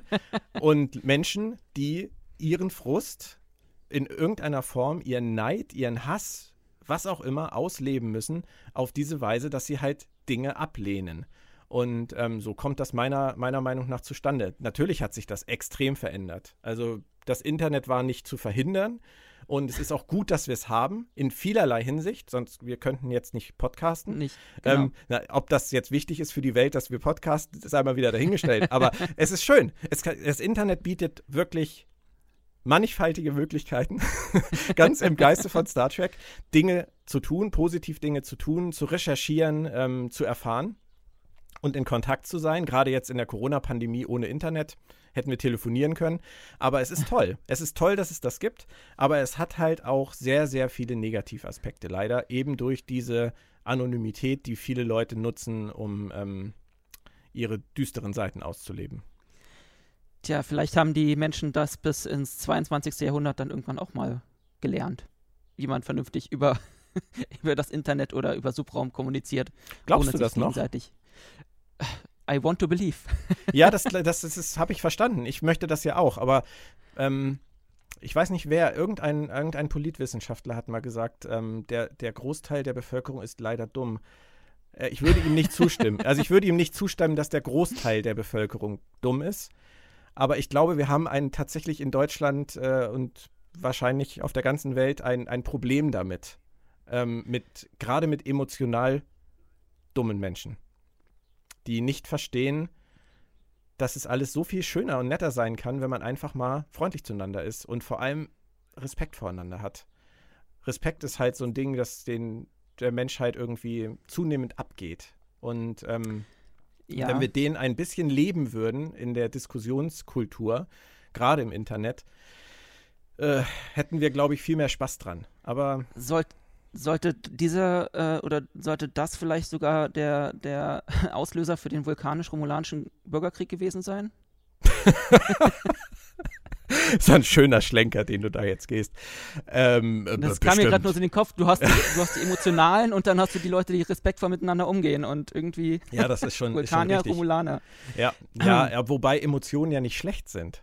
Also ich, äh, das, deswegen hinkt der Vergleich wahrscheinlich. Ich will gar nichts gegen Emotionen sagen. Die Leute dürfen auch emotional diskutieren. Aber ähm, es, es, befindet sich halt leider vielerorts auf einer Ebene, die ähm, weder das Zuhören beinhaltet, noch das Mitdenken, noch das Reinfühlen und halt schon gar nicht das Akzeptieren von anderen Meinungen. Und wenn das mhm. alles, wenn das alles, alles fehlt, was willst du denn dann da machen? Also ich, da, ich will mich da nicht irgendwie, irgendwie besser stellen oder so, aber ich glaube schon, dass ich zuhöre. Also ich versuche wirklich zuzuhören, ja. wenn mir jemand was erzählt. Und ähm, das kannst du auf, auf die ganzen Star Trek-Geschichten halt auch, äh, was jetzt neue Serien und so angeht, kannst du das halt eins zu eins übernehmen. Es kommt eine neue Star Trek-Serie raus. Jetzt ist Lower Decks draußen. Und es ist eine Folge gelaufen. In Deutschland noch nicht mal. Es haben also noch nicht so viele in Deutschland Lower Decks gesehen, aber es haben schon einige gesehen, wie auch immer. Ähm, da wird halt der Stab schon gebrochen. Warum? Ja. Weil es animiert ist. Könnte ein Argument sein. Weil es rasant ist, gefällt mir übrigens auch nicht so gut. Habe ich auch in meiner Rezi geschrieben, dass ich äh, die Gangart ein bisschen steil finde. Aber ähm, ich bin halt auch fast Mitte 40 und vielleicht ist es auch einfach nicht mein, meine, mein Format. Vielleicht verstehe ich das einfach nicht. Das muss vielleicht so sein. Aber trotzdem gehe ich an so eine neue Serie halt so heran, dass ich sage, was ist da? Was will es sein? Wie macht es das, was es sein will? Und ist es für mich okay? Kann ich damit leben als Basis jetzt erstmal? Und dann komme ich zu irgendeinem Urteil für mich, was ich dann ja auch irgendwie formulieren muss, weil das mein Job ist, äh, darüber zu schreiben. Aber man muss doch zumindest versuchen, mit etwas fair umzugehen. Oder sehe ich das falsch? Warum muss ich denn, wenn ich jetzt die erste Folge Lower Decks gucke und ich finde sie okay und ich sehe, was sie vorhaben und ich verstehe, was sie vorhaben und ich bin der Meinung, dass sie das, was sie vorhaben, gut machen, für das Publikum, was sie wahrscheinlich im Blick haben, dann muss ich als Journalist in der Lage sein zu sagen, das ist okay. So, ja. wenn ich persönlich sage, ich als Björn jetzt sage, wenn ich das gucke, dann gefällt mir daran zwar, dass es sehr viele Referenzen enthält, dass es sehr nostalgisch ist, das finde ich toll, dass es trackig ist, das finde ich toll, aber ich hätte dieses Format 25 Minuten animiert, staccato, hätte ich vielleicht nicht gebraucht, ja. weißt du? Das kann ich als Björn denken. Aber wen interessiert das? Also, das ja. ist, weißt du, das ist völlig irrelevant. Also, es ist, darum geht es ja überhaupt nicht. Das ist Und, ja nur eine persönliche Meinung, ja. Genau. Und natürlich kann ich auch als Fan, wenn ich in einer Star Trek-Gruppe bei Facebook bin, schreiben, das ist nicht meins. Aber ich muss nicht schreiben, Kurtzman und Co. sind, ähm, äh, sind der Untergang von Star Trek. Kurtzman und Co. sind alle behämmert, die haben keine Ahnung, die wollen nur Dollars. Und alle, die das, diese Scheiße fressen, die sind dumm, die haben keine Ahnung und oder sind halt, wie es mir gerne dann mal vorgeworfen wird, Lohnschreiber von CBS. Es wäre schön, wenn es so wäre, sag ich dir ganz ehrlich. Ich glaube, CBS bezahlt richtig gut. Aber Wie heute leider, kommt der Scheck? leider nicht mich. ähm, nein, das ist einfach, das ist ja auch einfach Schwachsinn. Also, äh, wer meine Rezension kennt, weiß ja auch, dass ich auch durchaus gerne mal draufhaue, wenn mir was nicht gefällt. Ja, Aber ja. ähm, halt, wenn, wenn, wenn ich der Meinung bin, dass es auch wirklich nötig ist. Und ähm, man muss halt immer sich die Frage stellen, wie viel Stil kann ich noch aufbringen, um meine Meinung zu transportieren? Und du kannst halt einfach sagen, es ist nicht mein Ding. Wenn es euch gefällt, ist es okay. Aber du musst nicht sagen, es ist Dreck und wer es gut findet, ist blöd. Das Weißt ist du, halt wieder dieses Schwarz, das ist halt wieder dieses Schwarz-Weiß-Denken und ich, ich gerade, also ich frage halt auch, weil gerade von Star Trek-Fans sollte man eigentlich ein bisschen mehr Toleranz ähm, erwarten, finde ich immer. Und dann frage ich mich, warum, wie, wie es sein kann, ähm, dass da gewisse, ja, also die, die, was du gerade gesagt hast, wenn, wenn, dass da so gewisse ähm, Diskussionen sind es ja noch nicht mal, aber äh, Meinungsaus, Meinungsaustausch dann im, in, den, in den verschiedenen Fangruppen zustande kommt. Also das, äh, wie gesagt, Toleranz sollte doch gerade bei Star Trek-Fans äh, Ja. oberstes Gebot sein. Aber das ist, dazu musst du es ja verstehen. Du musst, und du musst ja Da, auch so, das so ist der Punkt. Du, und du musst ja auch so selbstreflektiert sein, dass du dein eigenes Verhalten in irgendeiner Form werten kannst. Dass du halt sagen kannst, ähm, ich gucke eine Serie über Toleranz und setze mich irgendwo auf, ein, auf eine Convention hin und habe eine Uniform an und finde das alles ganz toll. Ähm, bring es aber nicht fertig, Toleranz Menschen gegenüber äh, zu zeigen, die anderer Meinung sind. Und wenn man Mhm. dann nicht in der Lage ist, das zu schnallen, dann sind wir wieder bei der Frage emotionale Intelligenz oder generell Intelligenz. Äh, Vielleicht, vielleicht reicht es einfach bei diesen Menschen nicht. Also wer so im Internet agiert, wie, wie einige das nun mal, einige viele leider tun, ähm, wie ich das gerade beschrieben habe, würde ich persönlich aus meiner Sichtweise sagen, die sind einfach nicht schlauer. Und da kannst, nix, da kannst du nichts machen, weil Ja. du kannst echt alles, man kann echt vieles lernen, aber ich glaube, das kann man nicht lernen. Das sind dann halt auch die Leute, die halt sich aufregen, warum plötzlich manche Star Trek oder manche Star, warum Star Trek dann äh, zu politisch wird, wo ich mir immer und dann sich aufregen, dass, dass Politik bei Star Trek nichts zu suchen hat. Und ich denke mir immer, wo Genau. ihr die letzten 50 Jahre? Ja, oder die, ja, oder die ähm, äh, auf die Straße gehen und gegen eine, eine Krankheit protestieren. Ja, Wir sind da ganz tagesaktuell. Also ich meine, das kann auch jeder, jeder halten wie ein Dachdecker. Echt, da bin ich äh, super entspannt mit. Wenn, wenn jemand der Meinung ist, äh, dass die Corona-Krise von, von Außerirdischen kommt oder von, äh, von Bill Gates oder von ähm, Angela Merkel persönlich oder von den Reichen da oben, das ist ja auch immer so eine latente Angst bei Die, vielen irgendwie. die da oben, die, ja. die da oben. Irgendwer, ist ja egal von wem. Wenn, wenn die der Meinung sind, dass das, äh, dass das irgendwas Konstruiertes ist, was gar nicht existiert, und ähm, sich zu Hause hinsetzen wollen und dieser Überzeugung frönen wollen, meinetwegen. Also da kann jeder halten von was er will. Mhm. Aber ähm, wenn ich halt sehe, dass die halt zu Tausenden, ich war, es waren die, die, ja nicht bestimmt nicht 1,3 Millionen, die in Berlin unterwegs waren, aber lass es mal vielleicht das ein paar waren Tausend. genug, ja. Ja, es waren genug. Es waren zu viele, die wirklich ernsthaft rausgehen und dagegen protestieren, dass es eine Pandemie, eine weltweite Pandemie gibt, gegen die wir uns weltweit versuchen zu wehren. Und äh, in einigen Ländern besser und in einigen Ländern schlechter. Und wir sind in einem Land, wo wir zum Glück relativ wenig Tote bisher zu beklagen haben. Auch immer noch viel zu viele, aber relativ wenig im Vergleich Definitiv, ja. wenig, wenig Fälle im Vergleich und wir haben es irgendwie gestoppt. Jetzt kann man wieder fragen, warum haben wir es gestoppt? War es pures Glück? Lag es an den Maßnahmen? Lag es nicht an den Maßnahmen? Kann ja jeder sehen, wie er will. Aber Fakt ist, es ist ein weltweites Ding. Es ist nicht nur in den Nachrichten, es ist nicht der, der konstruierte Krieg mit Afghanistan aus Whack the Dog, ähm, sondern es ist da, es ist real da. Und ähm, solange es hier so abgeht, wie es bisher abging in Deutschland, sollen wir uns eigentlich freuen. Aber nein, wir gehen auf die Straße ohne Mundschutz und äh, verkünden, dass das alles eine Frechheit sei, wie wir hier eingeschränkt werden in Deutschland. Für mich hat das was mit Intelligenz zu tun. Für dich nicht? Ähm, ja, wahrscheinlich, ja. Ich, ich, ich finde es halt auch erschreckend. Ähm, ja, ich, ich frage mich halt immer, wie man, wie man dagegen, ge- dagegen vorgehen kann. Oder beziehungsweise Gegen die Doofheit? Leute halt wieder. Ja, also außer die Leute zwangsweise noch irgendwo in der Schule zu setzen und keine Ahnung. Ähm, wir haben nein, ja auch, wir haben ja auch Redefreiheit und, und alles. Das ist auch alles gut. Ist doch alles. so- Man, man muss sich halt nur wundern. Also, bis, ja, und also es ist gut so, bis zu dem Punkt, wo sie halt andere gefährden irgendwann. Richtig, das ist, solange, sie verstehen ja nicht, dass sie auch andere gefährden, weil sie ja, weil sie ja der Meinung sind, dass das Ding wahrscheinlich gar nicht existiert. Aber ähm, deswegen kannst du denen das ja wahrscheinlich nicht mal vorwerfen, weil die das gar nicht realisieren, dass, dass sie das tun in dem Moment schon. Oder auch die Leute, die, ähm, die im Supermarkt die Maske halt äh, unter die Nase ziehen. Oder die Leute, die äh, im Supermarkt äh, die Maske zwischendurch abnehmen oder unter das Kinn schieben, weil sie sich so besser mit ihrer Frau unterhalten können. Die mm. gibt's ja. Die, was, ja. Willst du, was willst du mit denen machen? Du kannst die nicht kannst die nicht missionieren, belehren, du kannst sie auch nicht wegsperren, sollte man auch nicht. Wir müssen diese ganzen Meinungen ja auch aushalten, auch diese ganzen Meinungen, dass, äh, dass, die Corona-Pandemie äh, konstruiert ist und von irgendwo kommt. Das ist ja wichtig, dass wir diese Meinungsvielfalt auch immer haben. Man sollte das ja auch alles wahrnehmen und für sich selber werten, aber diese, diese Auswüchse, die das nimmt, die äh, machen mir halt schon Sorgen. Also, und das ist ja, das ist halt kein Star Trek-Problem, es ist ein gesellschaftliches Problem. Ge genau. Wow, jetzt haben wir einen ganz schönen, ganz schönen Schlenker gemacht. ja, aber Star aber Trek hat, hat, halt viel mit diesen Themen zu tun. Das, definitiv. Du würdest, du würdest nie in einem Star Wars-Podcast auf solche Themen kommen.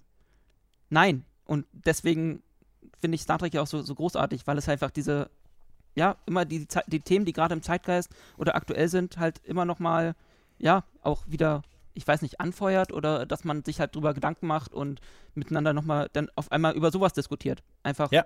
Ja, über total. Star Trek halt, ja. Ähm, so, ich würde jetzt mal zum, also so zum Schluss, wir sind, wir plappern hier schon wieder eine Stunde. alles gut, alles gut. ähm, wollte ich nochmal über das äh, normale, oder was heißt das normale, äh, das, das, das neuere Star Trek ähm, mit dir kurz reden. Ähm. Wie und Oha.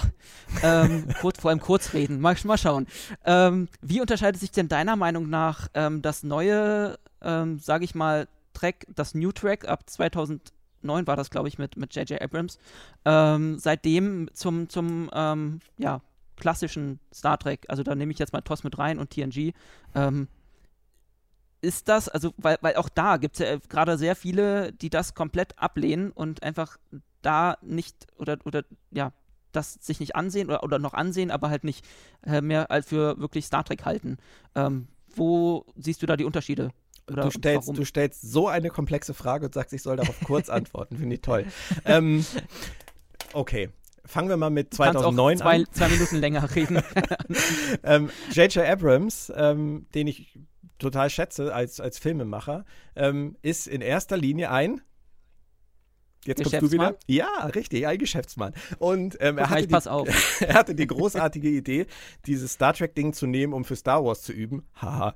ähm, kann man natürlich so sehen. Sehen viele so inzwischen. Ich finde es auch nicht ganz abwegig. Aber er hat es genommen und er hat aber etwas gemacht. Er hat äh, den Humor, die Figuren, die, die Chemie zwischen den Figuren hat er bewahrt und den Kanon. Soweit es ihm äh, zu Pass kam mit seinen Autoren. Und ähm, den Stil hat das Ganze aufgepeppt, modernisiert, toll gecastet und ähm, diese neue Timeline eröffnet, äh, was wohl eher seine Autoren waren und nicht J.J. Abrams.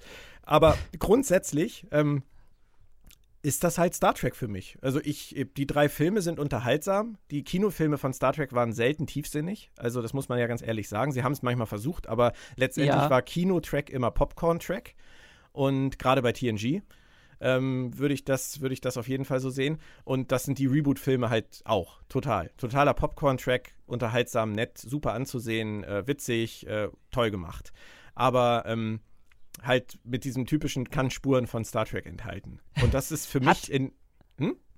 Ja, äh, nee, ähm, man hört ja häufiger mal, ähm, oder wenn, wenn man so, so diskutiert oder auch im Internet liest, dass J.J. Äh, Abrams Star Trek kaputt gemacht hat. Ist das so? wieso sollte er das getan haben? Wie sollte er das getan haben? Also, äh, Star Trek ist ja nicht kaputt. Damit fängt es mal an. Danke. Das, ähm, ich, nee, deswegen, ich, deswegen frage ich dich. Weil, nein, er, genau. hat, er, hat, äh, er hat Star Trek halt modernisiert. Anders wäre es gar nicht gegangen. Also, nachdem Star Trek 2005 kaputt war, ähm, nachdem Nemesis so gefloppt ist und, und Insurrection vorher so gefloppt ist und äh, Enterprise so gefloppt ist letztendlich, was auch andere Gründe hatte und äh, wo UPN auch sehr viel Schuld dran trug, aber trotzdem gefloppt ist, war Star Trek ja tot. Und ähm, dass er dann vier Jahre später es geschafft hat, mit so einer, mit so einer Generalmodernisierung das Ganze wieder auf Kurs zu kriegen. Ich würde sagen, er hat Star Trek äh, vor, dem, vor dem Limbus, vor dem Ewigen bewahrt, weil er Star Trek halt wieder zurückgebracht hat. Ob das alles, mhm. ob man das alles mögen muss, ob man die Reboot-Filme schätzen muss oder ob man die wieder gucken muss oder das kann ja jeder für sich selbst entscheiden, wie mit jeder Star Trek-Folge zuvor und danach auch. Aber ähm, er hat es auf jeden Fall ja wiederbelebt den, den Business-Aspekt. Was ja auch ein großes Problem ist für viele. Aber das ist, das ist halt der Punkt. Das ist halt, und genau, das ist halt der Also Star Trek muss ja Geld machen, sonst macht man, machen die Studios das ja nicht. Ja, aber das musste es ja schon immer. Das, das, musste, ja. das musste es in den 60ern, das musste es in den 70ern, in den 80ern, in den 90ern, in den 2000ern und das muss es auch heute. Und ähm, dann geht's weiter. Ähm, New Track, äh, wir haben dann Discovery. Discovery ist meiner Meinung nach ich lasse jetzt mal die Handlung, lasse ich jetzt mal kurz außen vor. Rein von der. Aber ist das Ansatz, nicht das Wichtigste?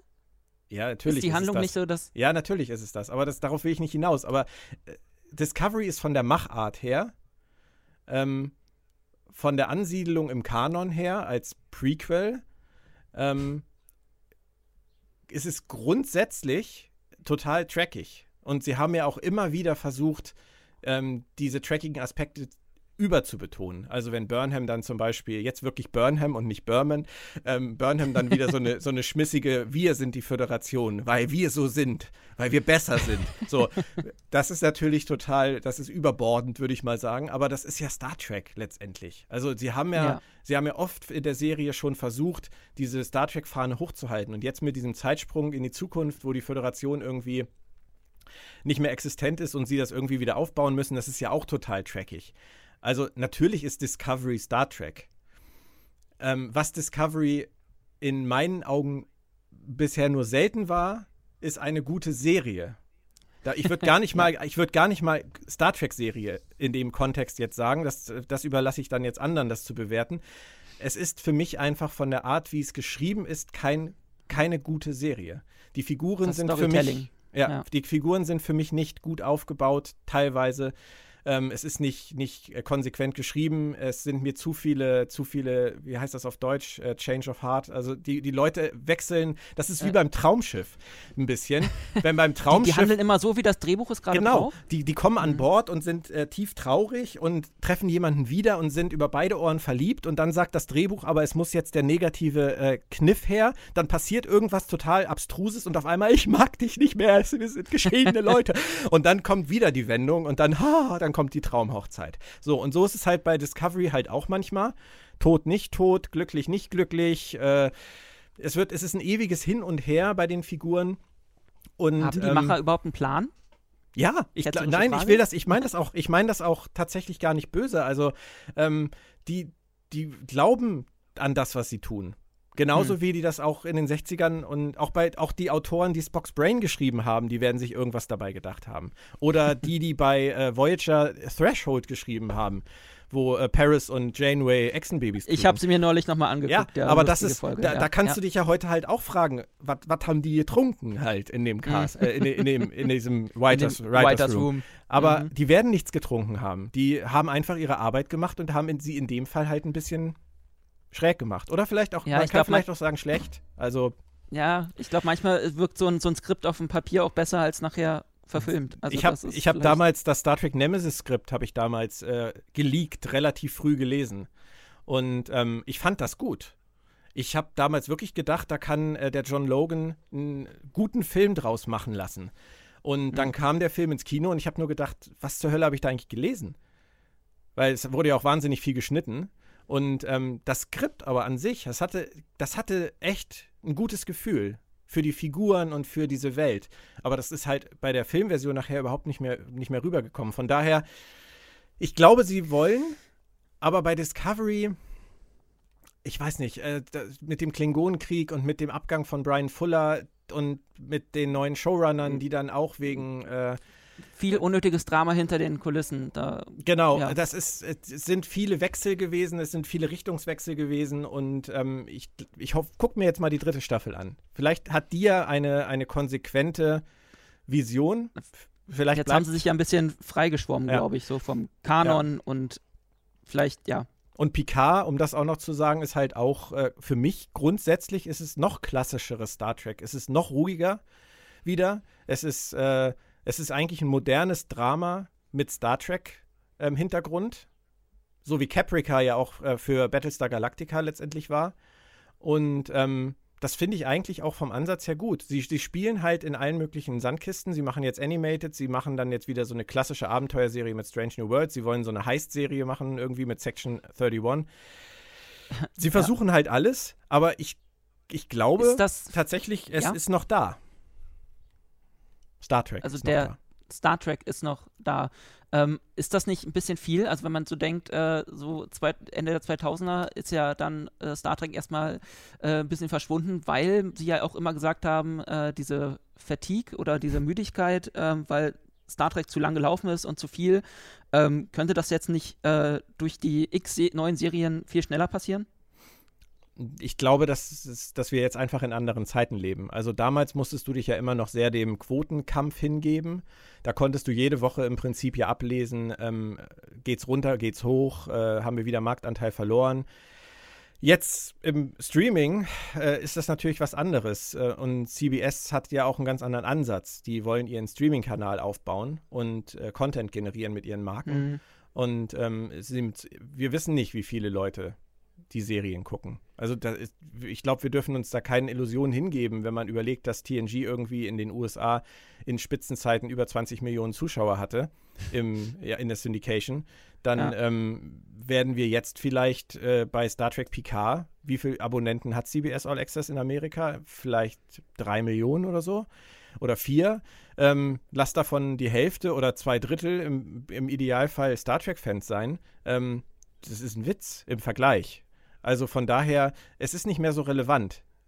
Die, die Gründe, diese Serien zu machen, diese Vielfalt zu machen und ähm, diesen, diesen Output zu haben, ist, sind einfach andere. Und deswegen glaube ich, äh, passiert das nicht so leicht, gerade weil sich jeder entscheiden kann, was er guckt. Ich meine, du fühlst mhm. dich doch nicht genötigt, jede Serie zu gucken, wo Star Trek draufsteht, oder doch?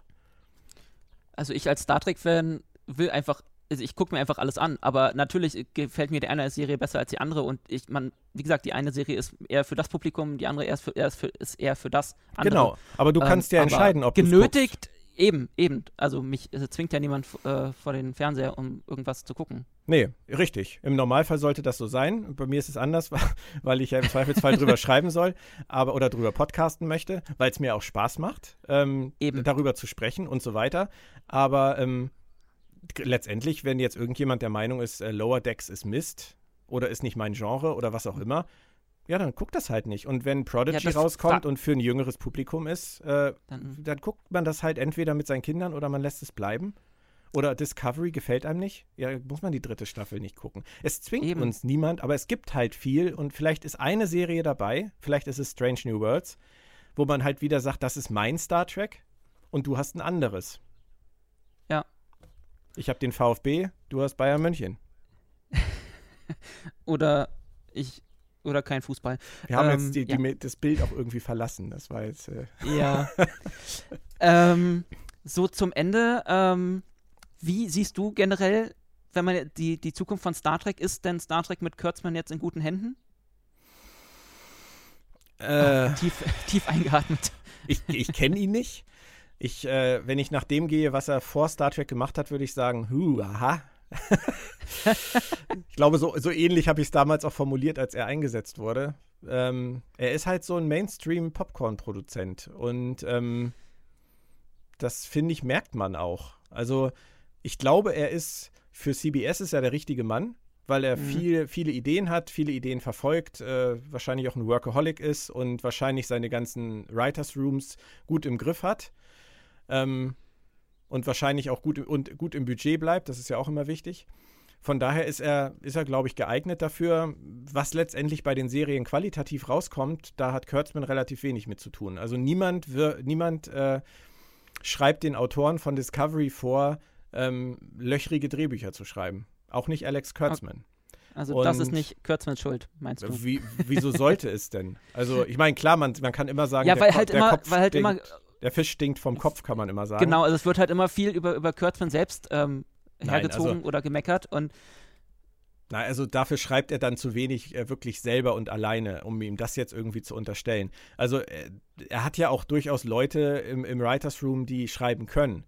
Also, ähm, aber auch das ist ja keine Garantie. Also äh, es gab ja auch in den anderen Star Trek-Serien Autoren, die gut sind, die schlechte Episoden geschrieben haben. Also wir sind wieder das bei der Streuung. Also, ja, genau, äh, es, es gab ja, es, es war jetzt nicht alles Gold, haben wir ja gerade schon. Nein, und äh, letztendlich, letztendlich ist Kurtzman ja so, ein, so wie Rick Berman.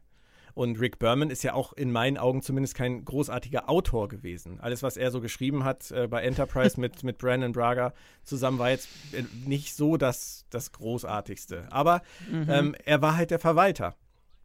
Und ähm, Ja. das, ist, das ist Kurtzman auch. Aber die, die Serien, ob die in letzter Konsequenz toll geschrieben sind, ähm, das liegt, das, das haben die Autoren in der Hand. Also ich glaube nicht, dass Kurtzman da reingeht und äh, denen in ihre Arbeit so reinfuscht und sie dann ruiniert. Ähm, das kann ich mir in dem Maße einfach nicht vorstellen. Er ist dafür Mhm. verantwortlich, den Geld an die Hand zu geben, Produktionsqualität an die Hand zu geben und ähm, die, die Voraussetzungen zu schaffen, dass dieses Produkt nachher gut aussieht, äh, gut klingt und äh, rechtzeitig abgegeben wird. Und ähm, alles andere, das würde ich ihm nicht vorwerfen. Und die Zukunft von Star Trek äh, ist mir, mache ich mir keine großen Gedanken drüber, weil wir so viel gutes Star Trek haben, was uns immer bleiben wird. Und ob sie jetzt, wenn jetzt morgen die Meldung kommt, CBS hat keine Lust mehr, ähm, Star Trek ist äh, tot, alle Projekte sind abgesagt, es kommen ab heute keine neuen Star Trek-Folgen und keine neuen Star Trek-Filme mehr, dann werde ich natürlich geschockt sein. Mhm. Aber ähm, es wäre nicht, es wäre nicht wichtig. Weil ja, ähm, man ich hat glaube, ja noch 800 Folgen und Eben, und die kann man sich auch alle immer noch mal wieder angucken. Und ich glaube, das würde man dann auch. Und dann würde man feststellen, wie wunderbar Star Trek über Jahrzehnte uns schon unterhalten hat und auch weiter unterhalten kann, weil es nicht weggeht. Genauso wie liebgewonnene Filme aus der Vergangenheit, die man auch immer wieder gucken kann. Deswegen spielt es gar keine große Rolle, wohin sich Star Trek entwickelt. Obwohl ich natürlich nur das Beste dafür wünsche. Das ist doch schon mal äh, ein schöner Gedanke zum Abschluss. Ähm, Björn, wir haben etwas überzogen. ähm, ich möchte mich auf jeden Fall bei dir bedanken, ähm, dass du dir die Zeit genommen hast für diesen Podcast. Gerne. Ähm, hast du noch irgendwelche letzten Worte? Was kann man von dir in den nächsten Wochen, Monaten erwarten? Was pro für Projekte kommen raus? Mit was möchtest du uns überraschen? Wir haben die letzten Wochen sehr intensiv an der neuen Ausgabe von TV Klassiker gearbeitet, unser Printmagazin, wo wir ähm, bisher zwei Ausgaben gemacht haben, eine übers Traumschiff und eine über Star Trek. Ähm, und die dritte Ausgabe kommt jetzt im September raus und heißt Helden der 80er. Ähm, Ui. da war ich ja eben kurz bei dem Thema ähm, liebgewonnene Filme und liebgewonnene Serien und da ist wirklich alles drin, von Alf bis äh, Rambo und von äh, Alan Ripley bis He-Man, Captain Future, ähm, Colt Sievers, Zurück in die Zukunft, Indiana Jones, äh, Derek Wow. Schimanski, der Alte. Also wir haben, wir haben wirklich gekramt in der Redaktion in unseren 80er-Favoriten. Ich- Das wird, wird ein ein schönes Heft. Heft. Das, na, es ist halt ein typisches, typisches ähm, Heft, 100 Seiten und ähm, kann man ab September am Kiosk kaufen oder man geht halt direkt in den, in den Shop von meinem Verlag in Farbe und Bunt.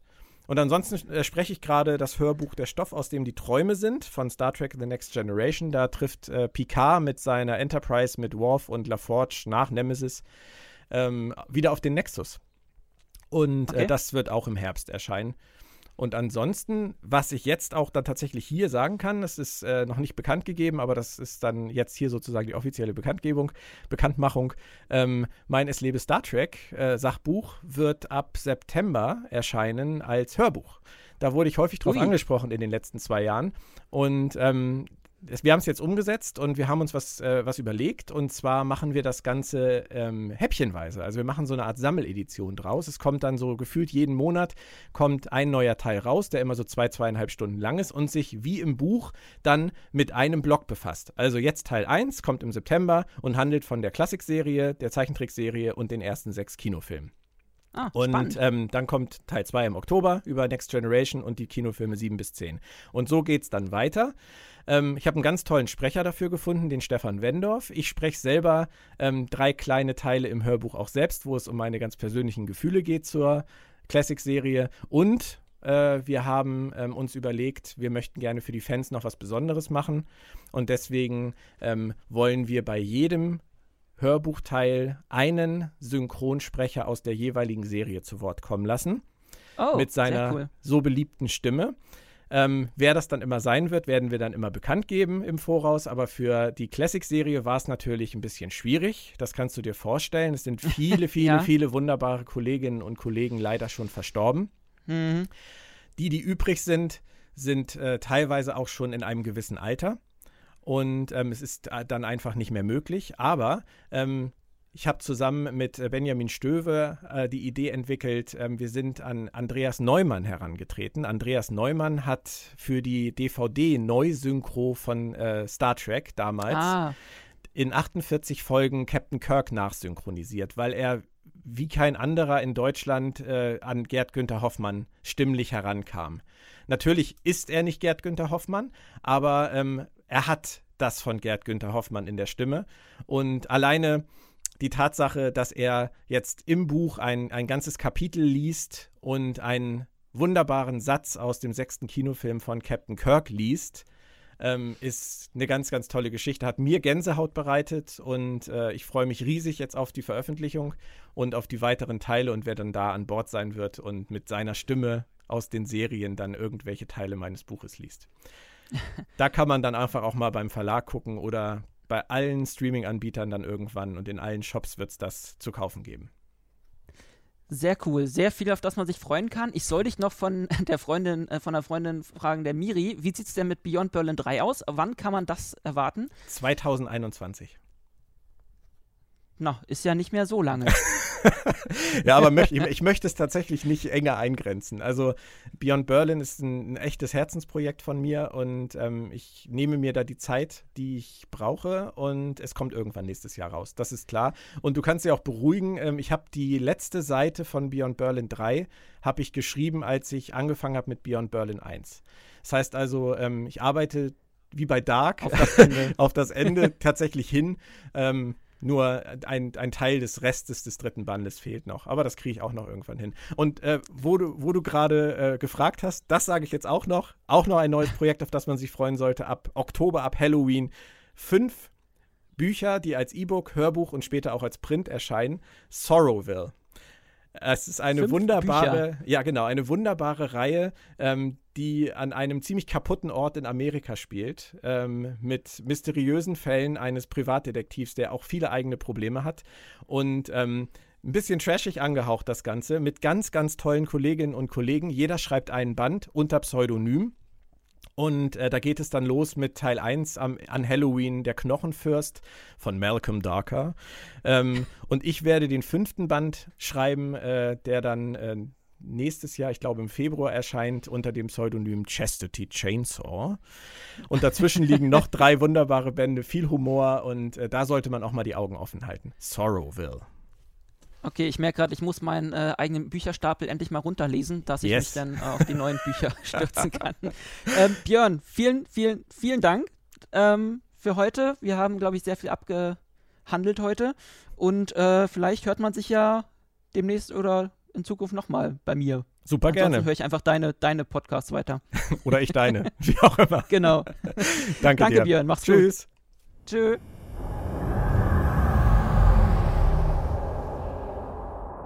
Ja, Tim, da sind wir wieder. War ein schöner Podcast. Ja, mit dem Mann, der quasi gerade das Interview, sage ich, das, das Buch zum Thema Star Trek in Deutschland geschrieben hat. Es lebe Star Trek. Ja, er steht hier vor mir.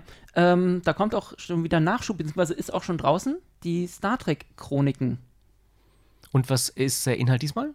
Ähm, die Star Trek-Chroniken ähm, werden vier, nee, wahrscheinlich mehr Bücher. Jedenfalls wollen sie ähm, auch von, von ähm, Björn Sülter und seinen Kollegen, ähm, behan- da behandeln sie in jedem Buch die je, jeweils eine Star Trek-Serie. Also angefangen mit Star Trek Enterprise, dann als nächstes TOS und dann geht's so also sie weiter. wollen, du meinst, sie wollen da so ein bisschen ausführlicher rangehen, als sie das in Es lebe Star Trek ja, gemacht wobei haben? das ja schon relativ ausführlich war. Ja, eben aber deswegen. ähm, genau, Dickes Buch geworden. Ge- Mhm. Da soll jetzt so, wie ich das mitbekommen habe, ähm, jedes Jahr eins rauskommen. Ähm, die, den ersten Teil habe ich mir gerade bestellt, mal gucken. Mhm. Ähm, Da Enterprise kannst du ja im Podcast dann mal drüber reden. definitiv. Mit Ähm, Björn Sülter vielleicht. Ja, oder mit dir. Ja, oder mit mir, genau. Ähm, ja, also ich freue mich schon drauf, mal gucken, weil Enterprise finde ich immer, war ist eine der, ja, immer so ein bisschen wie das, wie das Stiefkind so behandelt, so ein bisschen. Ja, es ist, glaube ich, also ich würde nicht sagen, dass es eine Liga mit Tars ist, weil das ja auch so stiefmütterlich behandelt wird, aber äh, immer wenn man jemanden fragt, welche Serien man kennt, kommt End halt eher selten vor tatsächlich, was immer so ein bisschen Ja. schade ist. Es hat gute Folgen. ja, man hat halt gemerkt, dass es langsam abbaut, beziehungsweise manche Folgen halt irgendwann äh, quasi, ich will nicht sagen Plagiate, aber Kopien von anderen Star Trek-Serien waren. ja, aber ähm, gerade so die letzte, letzten beiden Staffeln ähm, waren schon wieder sehr gutes Track, muss ich sagen. Oder gerade Ja. die letzte Staffel mit Mhm. den coolen Dreiteilern. Ähm, ja, da bin ich gespannt, was man da nochmal so erfährt in dem Buch. Mhm. Ähm, ja, Tim, Wir sind durch, würde ich sagen. ja, es wird auch immer wärmer hier drin und Ja. äh, äh, nicht, dass es hier gleich so warm wird wie ein Vulkan. Auf Vulkan. Oder im Vulkan, je nachdem. Im Vulkan mit einem Vulkanier. Das Und mit einer soll Kamera ja in der, in auch schon in der, mal vorgekommen sein. Ja, Ein Vulkanier im Vulkan. richtig. Ähm, Tim, das war wieder, äh, das war jetzt unsere äh, Folge 5. Ja, es wird, es, es wird immer mehr. Ähm, liebe Zuh Zuhörer, wenn ihr ähm, uns kontaktieren möchtet, dann guckt doch einfach mal bei uns bei, auf Facebook unter Euderian Infinity. Ähm, wir sind bei Twitter, Richtig. Wir sind auf Instagram. genau, und wir haben natürlich äh, jetzt auch eine äh, E-Mail-Adresse, letztes Mal schon ange äh, oder das erste Mal erwähnt, podcast.euderian.berlin. Wenn ihr uns irgendwelche Kritik, Infos oder äh, Wünsche zukommen lassen wollt oder ähm, schreiben wollt, wo, wann denn unsere bestellten T-Shirts kommen, ähm, einfach mal diese E-Mail-Adresse und dann einfach mal uns schreiben. Ähm, ansonsten, ja, freut euch auf äh, unseren nächsten Podcast nächsten Monat.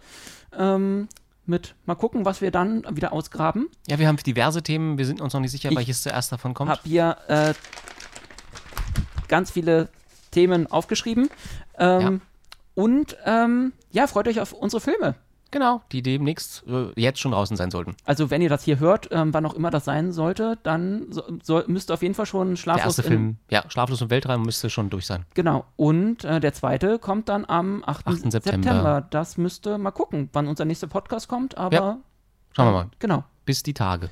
bevor wir weiter labern. Richtig. Plappern. Schluss jetzt. Darf ich jetzt noch was sagen? Nein. Bitte. Ähm, Nein! tschüss. Schrei mich nicht an. tschüss. Ich werde unterdrückt. Tschüss. Ich bin doch wieder fest.